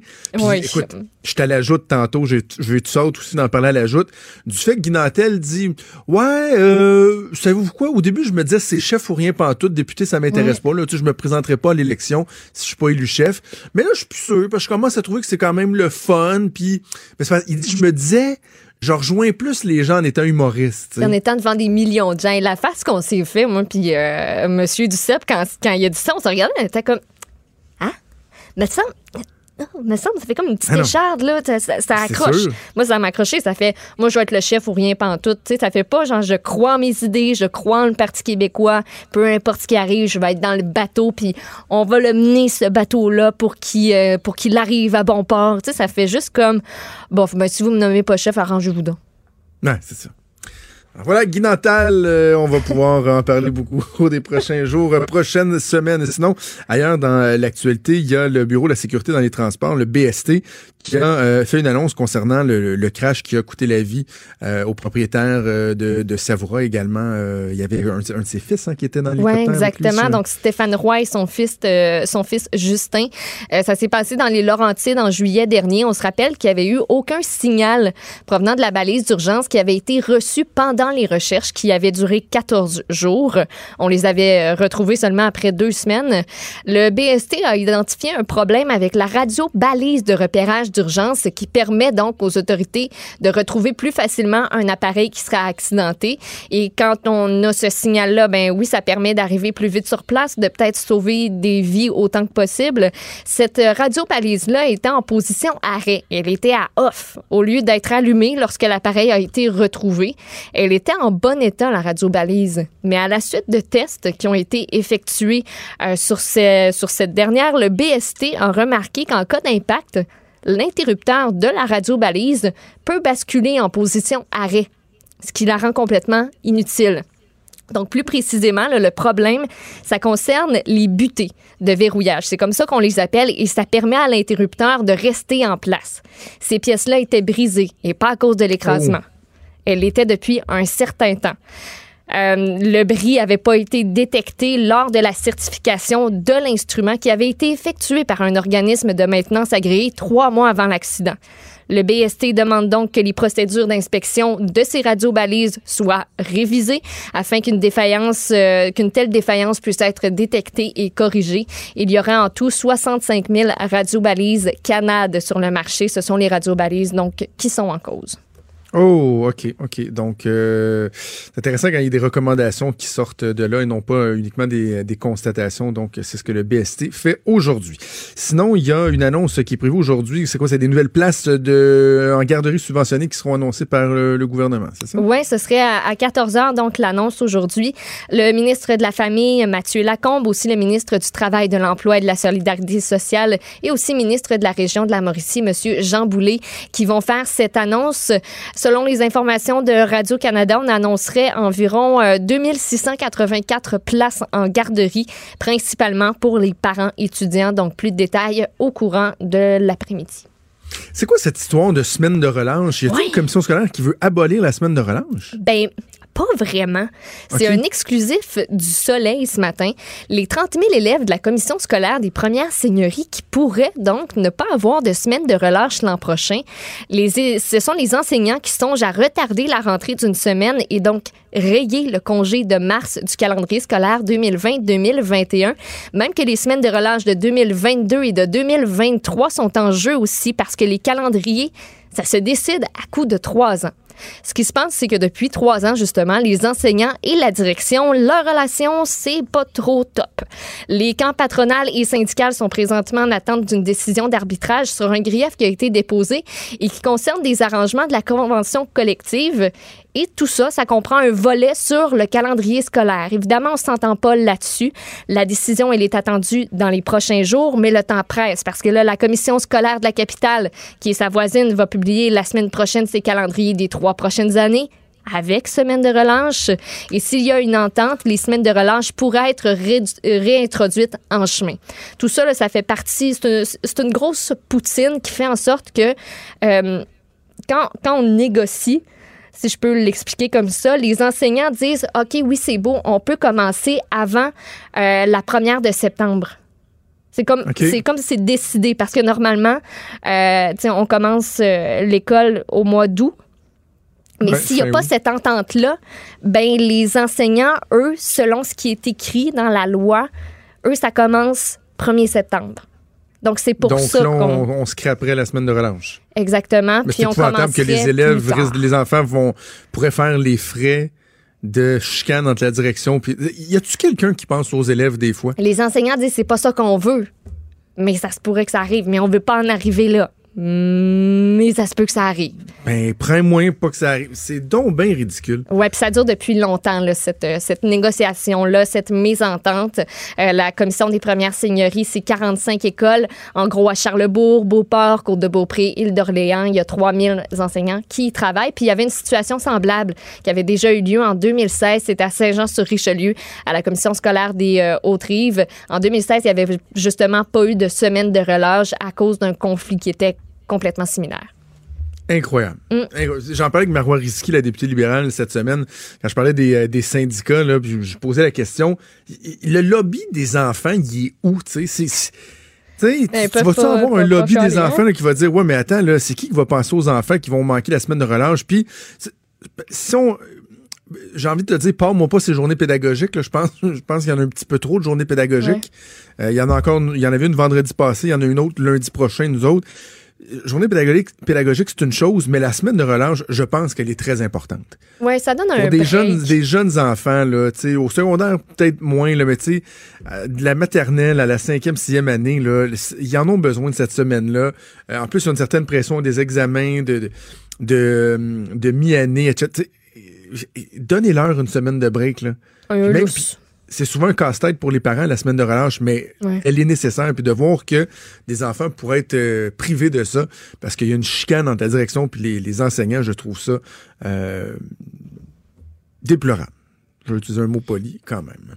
Euh, OK, on va essayer de regarder peut-être des nouvelles un peu pour euh, plus tard, mais avant d'aller en pause, je voulais Ah oui. quand même qu'on puisse... euh, attends, j'avais ça pas loin. Ouais, tiens, juste pour toi.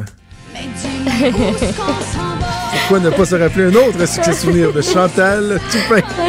Mais c'est drôle comment des fois juste, juste changer un nom. Tu sais, pourtant, elle aurait pu s'appeler Chantal Toupin dans les faits. Là. Ah, il manque quelque chose. Mais ça sonne comme. Ça n'a pas de bon sens. Chantal, Chantal Toupin. Toupin. Marie Chantal Toupin. Ouais, non, c'est. Écoute Ouais, je Chantal! Oui, on l'écoute. On l'aime, je l'aime. Et on revient justement avec la chronique disque dur. ensuite. planète est en train de mourir.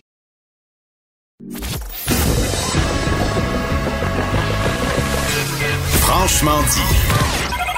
Appelez ou textez au 187 Cube Radio. 1877 827 2346.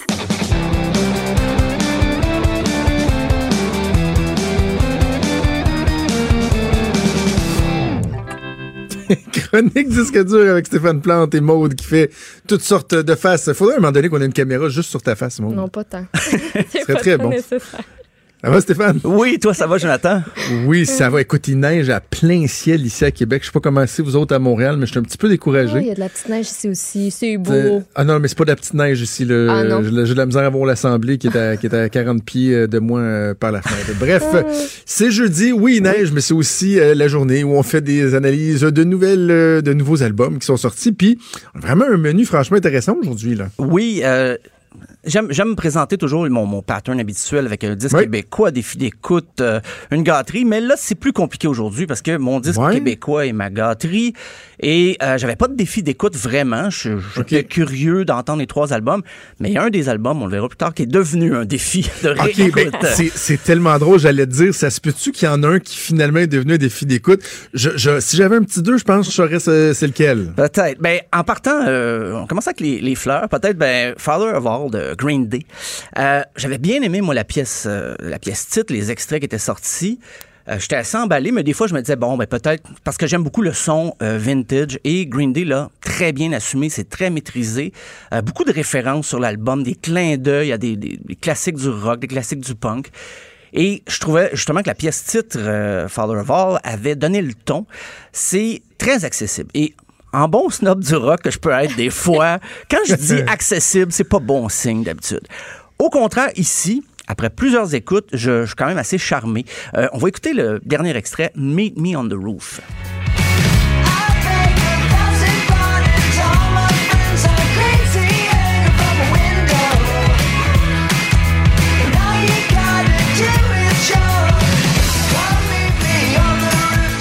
Hey, j'ai de la misère à reconnaître le, le- la voix. J'ai de la misère à, reconnaître Green Day.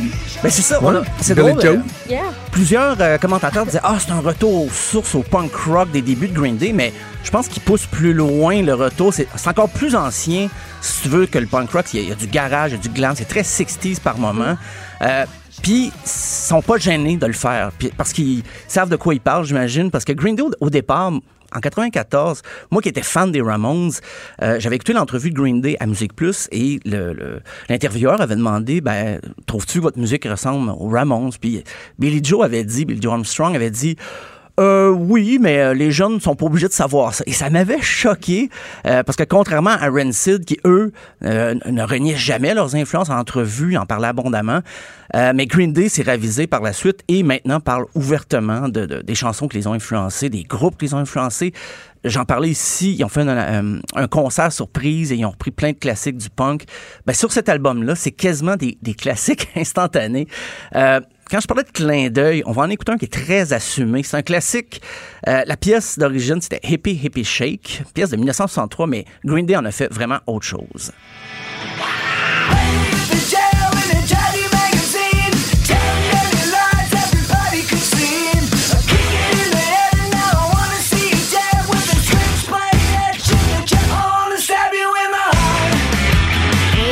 My God!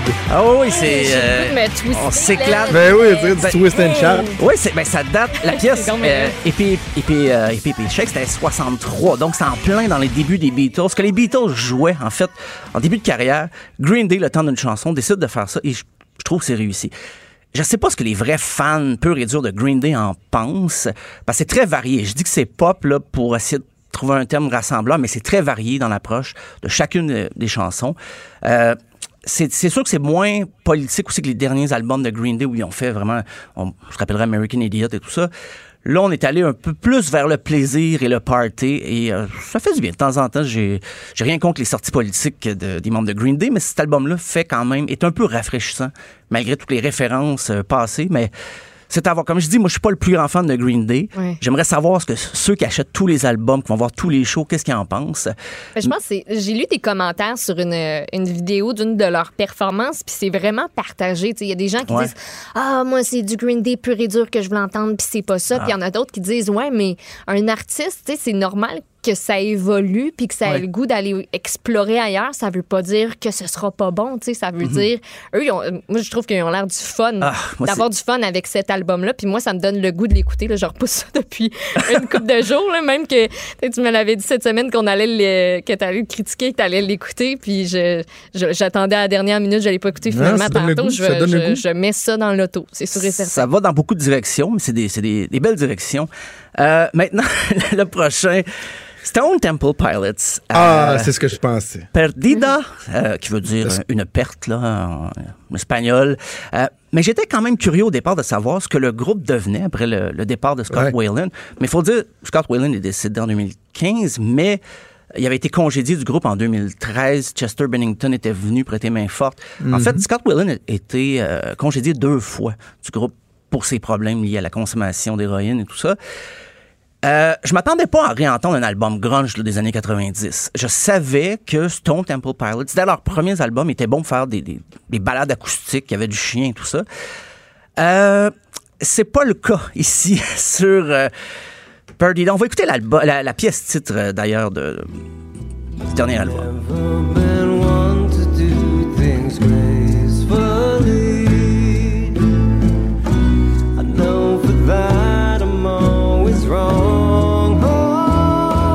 Ouais, j'en avais, je pense que c'est l'extrait que j'avais entendu moi aussi, puis euh, tu te demandes, euh, tu sais, je comprends un nouveau chanteur, puis t'as le droit d'aller ailleurs, puis tout ça, mais là, c'est pas, c'est pas Stone Temple Pilot, ça, là. là. Ah non, puis, je veux dire, c'est quoi, mais c'est pas ça. J'ai pas fait exprès pour choisir la partie, mettons, la plus faible de la chanson. Non, non, je me suis forcé pour trouver peut-être ce qui était... Le Parce hook? C'est le hook. C'est un, on, on se rappelle, c'est un single, cette chanson-là. Euh, écoute, des fois, j'avais... C'est tout en acoustique, là. Je vais le dire euh, tout de suite. Mais des fois, j'avais l'impression d'écouter un mélange entre la chicane et Mark Anthony. C'est... c'est- Il y a des arrangements, là. Parce qu'on essaye des fois, ah, un petit peu de, de- de guitare classique pour faire latino en début de pièce, mais là, ça commence et là, on retombe vraiment dans des patterns de, des patterns de, de musiciens grunge qui se disent Hey, on va faire de l'acoustique, ça va être, ça va Mhm. être révolutionnaire. J'espère qu'en show, c'est plus rock. J'espère, comme pour les fans, mais je- en général, je trouve pas ça très inspiré. C'est comme si on jammait un peu dans toutes les directions. C'est des, des enchaînements d'accords très convenus. Euh, et là, le groupe, en plus, dans ses communiqués, annonçait que c'est un album un peu euh, introspectif pour euh, faire le deuil de Scott Whalen et tout ça. Je comprends peut-être qu'il était encore proche du groupe, mais ils l'ont quand même mis deux fois dehors. Et je trouve que c'est un peu du chantage émotif que de nous annoncer ça d'avance, dire Hey, avant d'être trop sévère, là, sachez que on est encore en deuil là, quatre ans plus tard. Et on Ouais, va- c'est ça. On va écouter d'ailleurs l'extrait Three Wishes.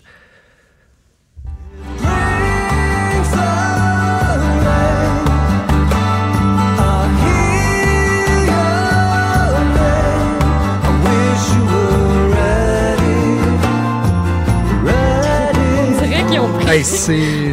on ont pris une classe au primaire, puis qu'ils leur ont dit bon, varger sur une coupe d'instruments, puis on va prendre ça. Mais je- sincèrement, là, je suis, euh, je suis sans mots. C'est c'est franchement mauvais. Des fois, tu dis, ah, ouais, mais, mais c'est vraiment pas bon, puis c'est Stone Temple Pilots. Et j'en ai donné des chances. Là. Je l'ai écouté. j'ai pas commencé l'album il y a 20 minutes. Là. Je l'ai écouté souvent. Et comme je suis un peu masochiste, je me suis dit, peut-être j'ai pas compris, j'ai peut-être pas saisi les nuances. Je l'ai réécouté, réécouté, réécouté. Je reste encore un petit peu, euh, ben, non, euh, très déçu. Je, je dois avouer, là, j'ai. C'est, c'est difficile la vie peut-être après Scott Whelan malgré tout. Euh, en terminant, ben oui, ma, ma gâterie, je me suis un peu, je, je suis un peu gagné d'avance toujours à mon oncle Serge, à son humour un peu débridé. Euh, là, il présente Réchauffé 2. Parce que l'an l'an dernier, il avait fait l'album Réchauffé où il reprenait ses chansons mais en version plus punk rock. Là, il est allé tout en acoustique. Euh, dans sa pub, il disait même qu'il s'était ré-auto-Sylvain cossettisé. Rien de moins. C'est qu'il il fait des reprises, mais c'est ses reprises à lui. Mais en guise d'introduction, il y a une petite chanson où il explique son projet tout en humour et autodérision. On va écouter la pièce Réchauffé 2. Comme mon album réchauffé a pas vraiment bien marché. Me suis dit que je pourrais rien faire mieux si je chantais un réchauffé 2. Moi d'envie, je mets la mort basse. C'est mon secret pour que ça passe. Non, c'est pas comme les C'est l'humour de mon oncle Serge. Je, je- je sais, si on cherche un chanteur à voix, on repassera. C'est pas ça le but. Euh, mon oncle Serge veut exprimer ses, ses chansons, même en acoustique. Faut pas penser que c'est c'est un album smooth et tendre et tout. Non, non. Même en acoustique, il reste très punk dans son approche. Euh, ça écorche. Euh, petit bémol, parfois, c'est que les pièces, des fois, il reprend les pièces en acoustique des chansons qui l'étaient presque déjà dans l'enregistrement original. OK. C'est surtout quand il reprend des chansons qu'il a faites euh, avec Anonymous, euh, avec euh, il a fait une chanson avec Barf aussi, mais là, il reprend en acoustique, c'est c'est intéressant parce que ça change complètement. Et parmi les chansons justement qui a vraiment qui ont profité du, du changement d'acoustique, c'est la pièce Chanteur engagé.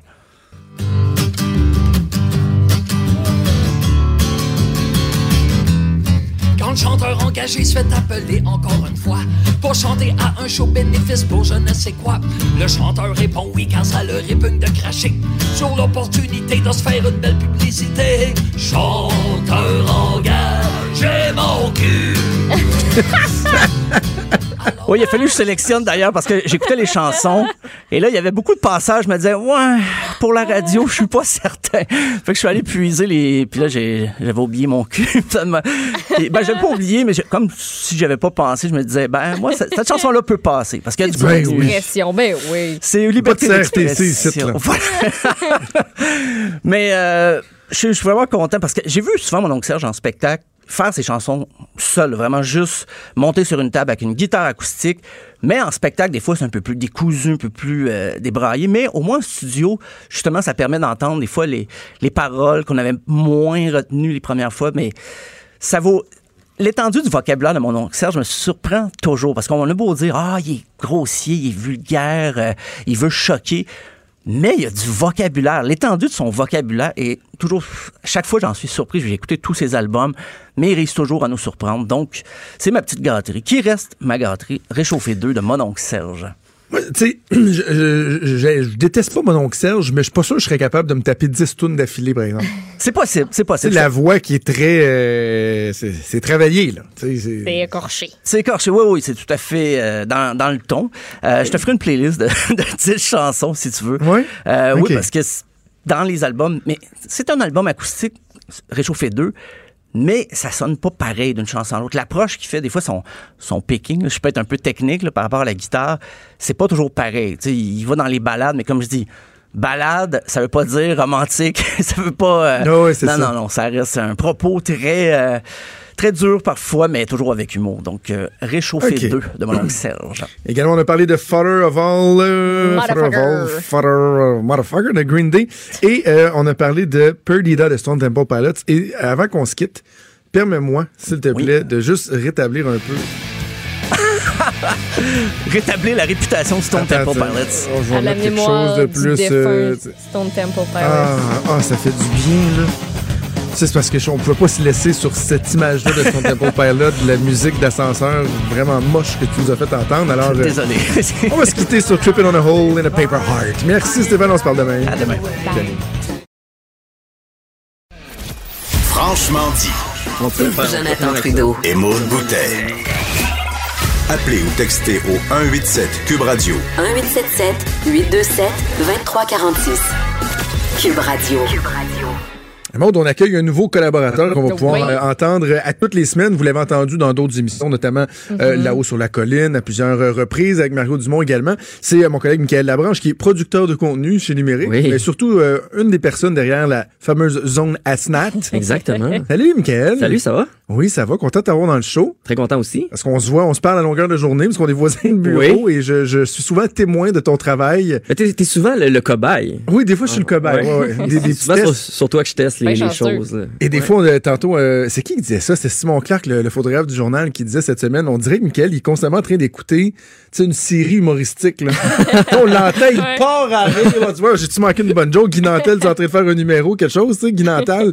Puis Ouais. là, non, c'est qu'il il C'est est juste une commission parlementaire. C'est juste une commission parlementaire.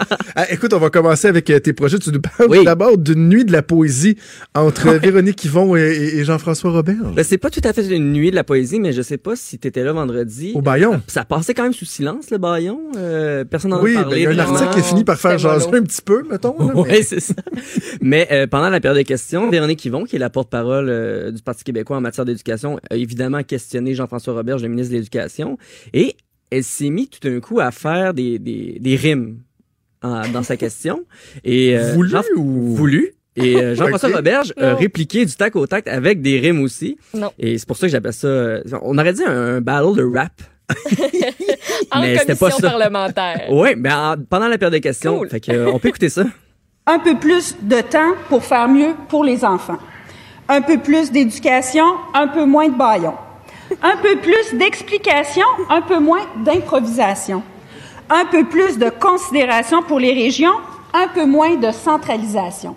Monsieur le Président, un peu moins de mauvaises dépenses, une meilleure gouvernance. Un peu moins d'opposition, un peu plus de contribution. On pourrait continuer comme ça. Ça peut être le festival. hey, fort! Bravo, Monsieur il- Robert. Il, était quelle heure? il était, il était le matin, très tôt en fait. C'était dans nuit, en plus. Non, c'était c'était la période de questions. Ok, c'était le vendredi. Ok, ok, ok. Oui, oui. C'est bien le fun. Mais, mais Jean-François Roberge, euh, il y a une bonne répartie. Je sais Oui. pas si, si tu te souviens quand il avait fait Séraphin en, Ben oui. en répondant à Marois. Ça coûte cher. Qui peut C'était quand même euh, Qui? très impressionnant quand même. Très bon, très bon. Je me demandais à quelle heure c'est arrivé parce que, tu sais, les baillons, souvent, on regarde moins ça quand c'est tard la nuit. Et il fut une époque, ça a beaucoup changé, les mœurs ont changé, mais il fut une époque où ça siégeait tard et il était pas rare de voir des petits dérapages avec des odeurs d'alcool au Salon Bleu. Oh, et ah ouais, dans mais les commissions parlementaires. plus, Moi, j'ai euh. connu ça. Moi, j'ai connu la fin de cette période-là. Je pourrais même vous raconter une fois où euh, on avait un parti politique. Je n'aimerais même pas le j'aimerais pas personne, puis je n'aimerais même pas le parti.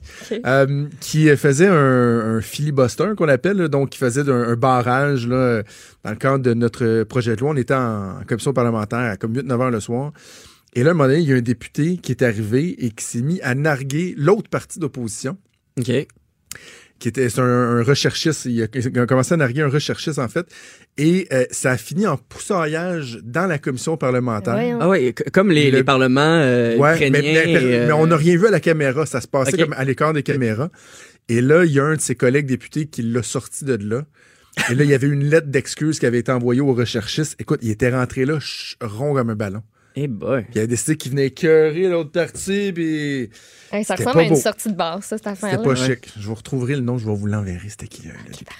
Alors, euh, voilà. Sinon, il y a Éric Kerr qui a parlé du taux de participation des élections scolaires euh, en faisant des comparaisons avec les euh, notes de son fils. Il aime beaucoup parler de, de ses enfants dans Oui. le cadre de ses entrevues, Mais Éric. il est très Euh, coloré, hein, le député de la Pelletrie. Oui. Puis, puis moi, c'est ce que j'aime personnellement pour mon travail, parce que c'est ce que, Oui. que je veux ressortir, en fait, des, des éléments drôles euh, de tout ça. Et euh, il faisait allusion au fait que euh, un collègue de l'opposition lui avait rappelé que eux avaient été élus avec 66 de, de taux de participation. Donc, est-ce que c'était aussi légitime que les élections scolaires qui, eux, étaient à 5 Et la comparaison qu'il a fait avec les notes de son fils, pour vrai, je, je suis parti à rire. Tu sais, tu, te- te- tu parlais tantôt de que je suis parti Oui. à rire devant mon ordinateur, mais ça, c'est vraiment un des moments où je regardais ça, j'étais ça a donc aucun bon sens qui dit ça, mais c'est tellement drôle, on peut l'écouter. Et j'ai entendu un collègue dire Ah, il y a 66% de taux de participation, on n'a pas trop trop à parler. OK. Je comprends, je suis d'accord. OK. 66, on ne peut pas s'enorgueillir de ça. Et oui, on doit travailler à augmenter ça. Mais quand même, entre 66 puis 5, là, mettons mon gars, il me ramène 66 sur son bulletin, je suis pas content. Tu sais, je es capable de faire mieux. S'il me ramène 5,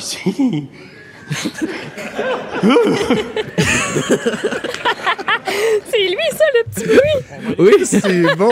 C'est les journalistes qui rient en arrière. C'est l'opposition, en fait. OK, c'est l'opposition Ah parce que c'était en chambre. Je pensais que c'était en point de presse. Oh, mais, wow. mais- mais c'est parce qu'il a totalement raison, premièrement. là. Ouais, oui. Tu sais, on s'entend que Absolument. 66 tu lui donnes pas 20 marge. pièces pour qu'il aille s'acheter des bonbons dépanneurs, là, mais à 5 là, tu sais, c'est... Il y a un autre extrait aussi, je l'ai- je l'ai pas mis, mais il dit Quand c'est rendu que tu connais tes électeurs par leur nom, puis leur nom de famille. T'es capable d'appeler toutes les personnes Ouais, qui ont voté pour toi pour, Les euh, remercier, sais. pour les remercier. Ah, fait du bien d'entendre Éric Kerr parce qu'on l'entend Ouais. plus beaucoup, honnêtement, depuis Ouais. qu'il est devenu ministre. Il était pas mal plus euh, vocal et disponible euh, dans l'opposition. Moi, c'est un, un parlementaire avec qui j'ai un très bon lien depuis, euh, depuis des années. J'ai jamais eu de difficulté à le rejoindre, que ce soit autant pour du off the record que pour des entrevues ou quoi que ce soit. C'est pas mal plus tough. Mais après l'histoire euh, tu sais, qui était passée dans les journaux, Oui. on dirait que c'est à partir de là, là qu'on l'a moins entendu. Je le sais. Mais c'est parce qu'à un moment donné, il faut aussi qu'il. Ouais, ouais. s- S'il veut qu'on ait l'impression qu'il est sorti du purgatoire, si on veut, là, parce que, oui, ils l'ont nommé ministre, mais bon. ministre au service numérique, là. Délégué, ouais. Bon, ministre délégué, il n'y a pas vraiment de ministère. Mais il faudrait aussi qu'il démontre qu'il est là, qu'il est dans l'action, puis qu'on ait le réflexe de dire, entre autres dans les médias, Hey, Rick Kerr serait dû pour avoir euh, une promotion. Mais là, on l'entend pas beaucoup. Bref, ça demeure un politicien euh, performant lorsqu'il prend la parole. Parlant de performance, je sais que c'est Oui. pas mal une de tes euh, préférées. Marie-Chantal Chassé. Ben, c'est que, tu l'aimes beaucoup, beaucoup, beaucoup. En fait, c'est un peu une fixation, même. Mais non. Non? Mais c'est que elle a une énergie Ça, ça, ça contagieuse. sonne malsain, là. Moi, c'est ça. Ah, non, non, mais c'est plus une énergie contagieuse. Fixation professionnelle, je veux dire. J'aime son énergie. T'aimes son- euh, Tu trouves qu'elle a, une- elle a une belle énergie. Une belle énergie. Puis euh, quand elle était euh, ministre de l'Environnement, elle a fait parler d'elle. Elle était pour- ministre, elle? Oui. Quelques semaines. Euh, J'ai dû cligner des yeux. T'as attrapé le virus Ah, de l'environnement. excusez, excusez. Et euh, depuis ce temps-là, elle est devenue présidente de la commission euh, de la relation avec les citoyens. Ouais. Et euh, de la manière qu'elle préside Marie-Chantal Chassé, c'est vraiment... euh, elle est très... euh, un camp de jour? Non. Non, que- monitrice de un Elle est peu, très non? active dans son rôle de présidente. Ouais. Et euh, j'avais déjà sorti aussi un extrait que, justement, elle, est comme active dans les échanges des députés entre eux. Ouais. Mais, tu sais, elle fait des Mhm. Ah ouais. Elle Mhm. commente, là. Euh, Elle commente. Et un moment donné, Marc Tanguay avait comme fait Oui, Madame la Présidente, voulez-vous intervenir ou ça? Puis ça- je l'avais mis sur zone ASNAT. Mais là, cette semaine, tu sais, ça faisait euh, quelques. De quoi Depuis décembre qu'on n'avait pas eu vraiment de commission parlementaire et tout ça. Et je m'étais ennuyé de Marie-Chantal Chassé, fait que je me suis dit, je vais aller regarder un petit bout de commission. Ça a pas pris 30 secondes que j'ai réussi à trouver un petit moment dans la commission que c'est juste magique. Elle explique aux députés qu'il faut attendre avant de parler parce que la caméra est pas sur eux et c'est difficile pour les citoyens nombreux qui écoutent à la maison euh, qu'il faut attendre et que euh, ça donne un échange magique. Écoutez ça. Il y a juste cet élément-là où est-ce que le citoyen tout à coup entend la voix du ministre, le ministre n'est pas à l'écran, le curateur intervient, le curateur n'est pas à l'écran, le ministre... Je veux juste que vous soyez conscient qu'on fait ce travail-là pour, euh, pour notre population, pour nos citoyens. J'aime la fluidité, sauf que je suis pas certaine que les citoyens qui sont intéressés par le projet, puis moi j'en serais, euh, ils peuvent facilement suivre de cette façon-là. Est-ce que je suis bien à l'écran, Madame la Présidente? Euh,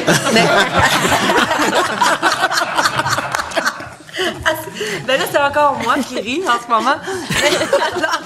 Puis la vidéo est, est drôle parce que on la voit là, vraiment comme. Ouais, elle check les, elle sur son bureau puis elle trouve ça bien drôle. Ouais. Elle est parfaite. C'est c'est c'est un peu surréel des fois. Oui. Oui, c'est mais on voit ça nulle part ailleurs. Il y a quelque chose. Puis c'est une femme sympathique. Elle est, elle est très très très intelligente, une femme d'affaires accomplie, mais il y a quelque chose de tout le temps un peu ésotérique quand elle parle. Autant quand elle parlait devant les médias, quand elle parle en Ouais. commission, là, des, des longs silences des fois dans, au plein, en plein milieu Ouais, de ses ouais. phrases. C'est très. pas des silences naturels. Oui. C'est, on dirait que c'est.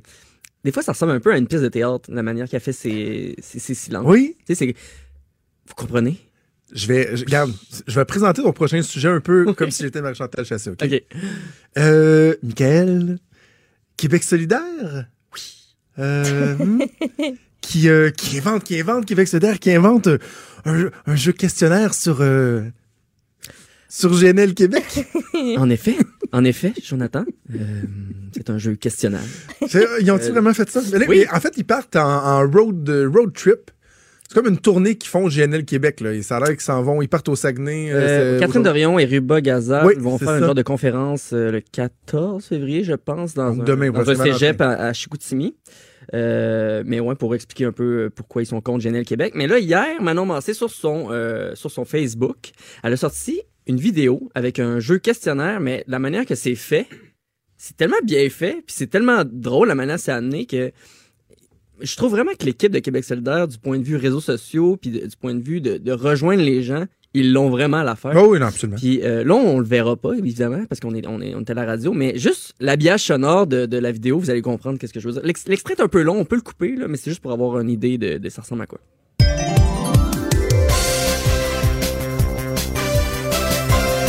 C'est parti. Ce n'est pas vrai de penser qu'à court terme et même à moyen terme, le gaz naturel ne sera pas nécessaire et ne sera plus nécessaire. Deuxième citation. On ne peut pas dire que le GNL va venir prendre la place des énergies renouvelables. Au contraire.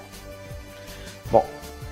Euh, tendance à penser que la première affirmation vient euh, de GNL Québec, ou en tout cas. Et la deuxième vient hmm, du gouvernement de la CAQ. Non. Là, t'as la bonne réponse. Ben oui, c'est ça, mais c'est. Ça se l'air fake ou. euh, Ben, tu vois, c'est pas un vrai jeu télévisé, mais. Non, non, mais je veux dire, comme Manon Massé, c'est-tu vraiment trompé, tu penses, ou c'est scripté? Ben, au début, je pensais que c'était stagé, mais après ça, elle a comme une coupe de bonnes réponses, puis elle justifie qu'elle a déjà entendu le premier ministre, puis tu vois que OK, OK. ça a l'air vrai, mais le jeu, c'est lobbyiste ou ministre. Puis là, faut qu'elle. J'aimerais vraiment ça, participer aux, aux réunions de Québec solidaire, au brainstorm. Oui. J'aimerais ça voir comment ça se passe. Un Mhm. petit oiseau. Parce que ça, c'est un des concepts qui qu'ils ont sorti, mais. Ben oui. Ils ont, ils ont sorti aussi le play-by-play, tu sais, qui, euh, qui regarde. Juste à dire, t'as dit Québec solitaire au lieu de Oh. Québec solidaire.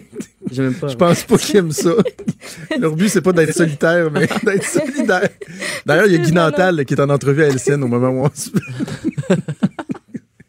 Avec Chantal. Tu disais quoi, Michael? Que... Moi, je dis rien. Je disais qu'il avait sorti plusieurs concepts intéressants, dont le play-by-play où euh, il y a le, le ministre qui s'assoit devant une- euh, l'ordinateur, puis il commente en temps réel une intervention ou peu importe. Puis je trouve que ça, ça aide les gens à comprendre. Et d'ailleurs, Catherine Dorion l'avait fait avec euh, Nathalie Roy. Oui, une vidéo qui a légèrement fait mal- mal par exemple. Qui a donné une entrevue assez épique ici euh, dans l'émission entre Catherine Dorion et moi. Je pense que c'est une des entrevues que j'ai le plus aimé faire euh, dans les euh, deux dernières années. En tout cas, plus l'ai que celle avec euh, l'autre gaulouche là, cette semaine. Oui. Euh, Ah, ça n'a pas, bien été, ça non plus. non, mais écoute, je, reçois- je reçois encore des messages. J'en ai encore Ah ouais? reçu 5-6 pendant l'émission. Sont- semaines. hein? Il y a des gens qui ne décrochent pas, là. Hey, imagine si on pogne un camionneur qui tripe sur le gars louche avec qui j'ai fait l'entrevue. Lui, il est comme doublement sacrément contre nous autres, là. Toi qui as mis le feu au poudre avec les camionneurs vendredi. Là, moi, avec les- les gens louches. Ah, d'accord. Ouais, mais Maud, euh, roule à 120 quand on est dans tempête, là. Ouais, c'est Ouais. ça. C'est à 120 qu'il faut que tu roules. Ben Hey, oui. ton dernier sujet, c'est euh, Simon Jolin Barrette. Oui. euh, ah oui, qui, oui, oui. les- moi, les propos blessants. là, Ah ouais. Ils ils peuvent-tu changer le thème? Quand il y a des mots non parlementaires, Ouais. tu sais, c'est que les parlementaires n'ont pas le droit de, de- de dire des propos blessants. Donc, Ouais. les leaders se servent toujours de ça pour intervenir auprès du président de l'Assemblée nationale. Ça, ça donne des moments un peu bizarres. Mais c'est surtout pas sincère. tu sais, Ah non, c'est ça. Venant de sont pas blessés pour de vrai, Barrette, là. qui est le leader parlementaire de la, de la CAQ, tu sais, il, s'est levé la semaine dernière pour euh, Boss des Bécosses, qui a été retiré et ajouté aux propos non parlementaires. On peut l'écouter d'ailleurs. Boss des Bécosses. On parle du premier ministre du Québec, Monsieur le Président. C'est blessant. 35-7, Monsieur le Président. Vous devez proscrire ce terme ici et demander à la chef de deuxième d'opposition de retirer. Boss des Bécosses, c'est blessant. Mais c'est vrai que c'est pas parlementaire. C'est pas parlementaire, mais ouais, c'est ça. Faut que tu trouves un autre terme que blessant, parce que tu te fais dire boss des Bécosses, euh, t'es pas blessé, là. C'est ça. Mais c'est parce que le règlement, c'est ce qui spécifie les Ouais. termes blessants. Tu sais, on disait que ça, ça a pas l'air sincère. Et là, j'ai un autre extrait que, que, je- que je vais te montrer. C'est euh, Pierre Arcan qui dit Jolin Barretté, en voulant Oui. dire de, de, Ah, de- comme de botcher une réforme ou euh, quelque chose comme ça. Et là, Simon Jolin Barrette se lève, dit qu'il se sent blessé, mais tout le monde rit après. C'est un gouvernement de la chicane et des réformes Jalais Barreté. Monsieur le leader le du Président, gouvernement. je crois qu'il devrait le retirer. Souhaitez- J'en suis blessé, Monsieur le Président. Monsieur le... Oh oui, il est Vraiment il est vraiment blessé. Très blessé. Il est très, très, très blessé. Ah, je suis pas sûr que c'est ça qui fait que les gens ont euh, Ah. envie de- d'écouter ça. Eh, bref, hey, on va avoir du fun, euh, Michael. Euh, J'invite les gens à continuer à suivre sur la zone ASNAT, notamment les vœux de Saint-Valentin. Oui, allez demain. reprendre euh, demain. Hey, bouge pas, euh, Michael. Il nous reste deux minutes au show, puis je veux que tu sois là pour euh, ce, ce dernier petit bout-là, parce que quand même, euh, J'espère que t'as une trame sonore. Merci. Merci. Quand même une nouvelle Mais non, c'est pas facile. triste à communiquer aux, aux gens. Il nous reste deux minutes pour. Vous savez, je vous, je vous en ai parlé. Hein? Je- J'étais bien contente de vous parler de la grenouille dans le poivron. Qui a été retrouvée par un couple à Saguenay dedans le poivron. Le poivron venait d'Amérique du Sud. De dedans La- le piment. Il était dedans, il a grandi dedans, c'était sa maison. À la petite grenouille. Le MAPAC l'a récupéré. Puis pour procéder aux analyses, il a fallu l'euthanasier. Non! Non! Elle est morte. Elle est morte. Là, tu te dis, pourquoi? Mais pourquoi il fallait la tuer pour l'analyser? Mais je sais pas. Mais ce que je sais, c'est qu'il fallait qu'on s'assure que tout était correct pour les gens qui ont peut-être mangé un bout du piment. C'est tout. Il aurait pas pu faire des tests sur la grenouille vivante? Tu me suis posé La même strapper. Il les cuisses de grenouille. puis- L'envoyer au Thomas Tam après. Ah! Oh! Oh, la grenouille Ben, est morte. Oui, et tout porte à croire que la grenouille a parcouru, a parcouru des milliers de kilomètres à bord de son poivron pour atterrir à Saguenay. Doit le faire un saut quand même. Moi, j'aurais vomi sur le champ. Si vous avez la chance, là, allez, allez écouter Bon. le reportage de Radio-Canada avec les témoignages Oui, de ces absolument. deux Allez-y. bons samaritains pour cette grenouille. Allez-y ou pas. Dans Ou mon pas cas, ça va plus. être pas. Oui. Hey, merci, Michael. Merci, Maude. Maude, on se reparle demain. Merci Yes. à Joanie Henry à la mise en onde et à Véronique Morin à la recherche. Restez des nôtres dans quelques minutes. Sophie s'en vient. Et à midi 5, Guy Nantal ou Guy Nantel, on ne le sait plus, sera en entrevue donc en studio à Cube Radio avec Sophie Durocher. Nous, on se donne rendez-vous demain à 10h. Salut. Cette émission est maintenant disponible en podcast. Rendez-vous dans la section balado de l'application ou du site cube.radio pour une écoute sur mesure en tout temps. Cube Radio, autrement dit. Et maintenant, autrement écouté.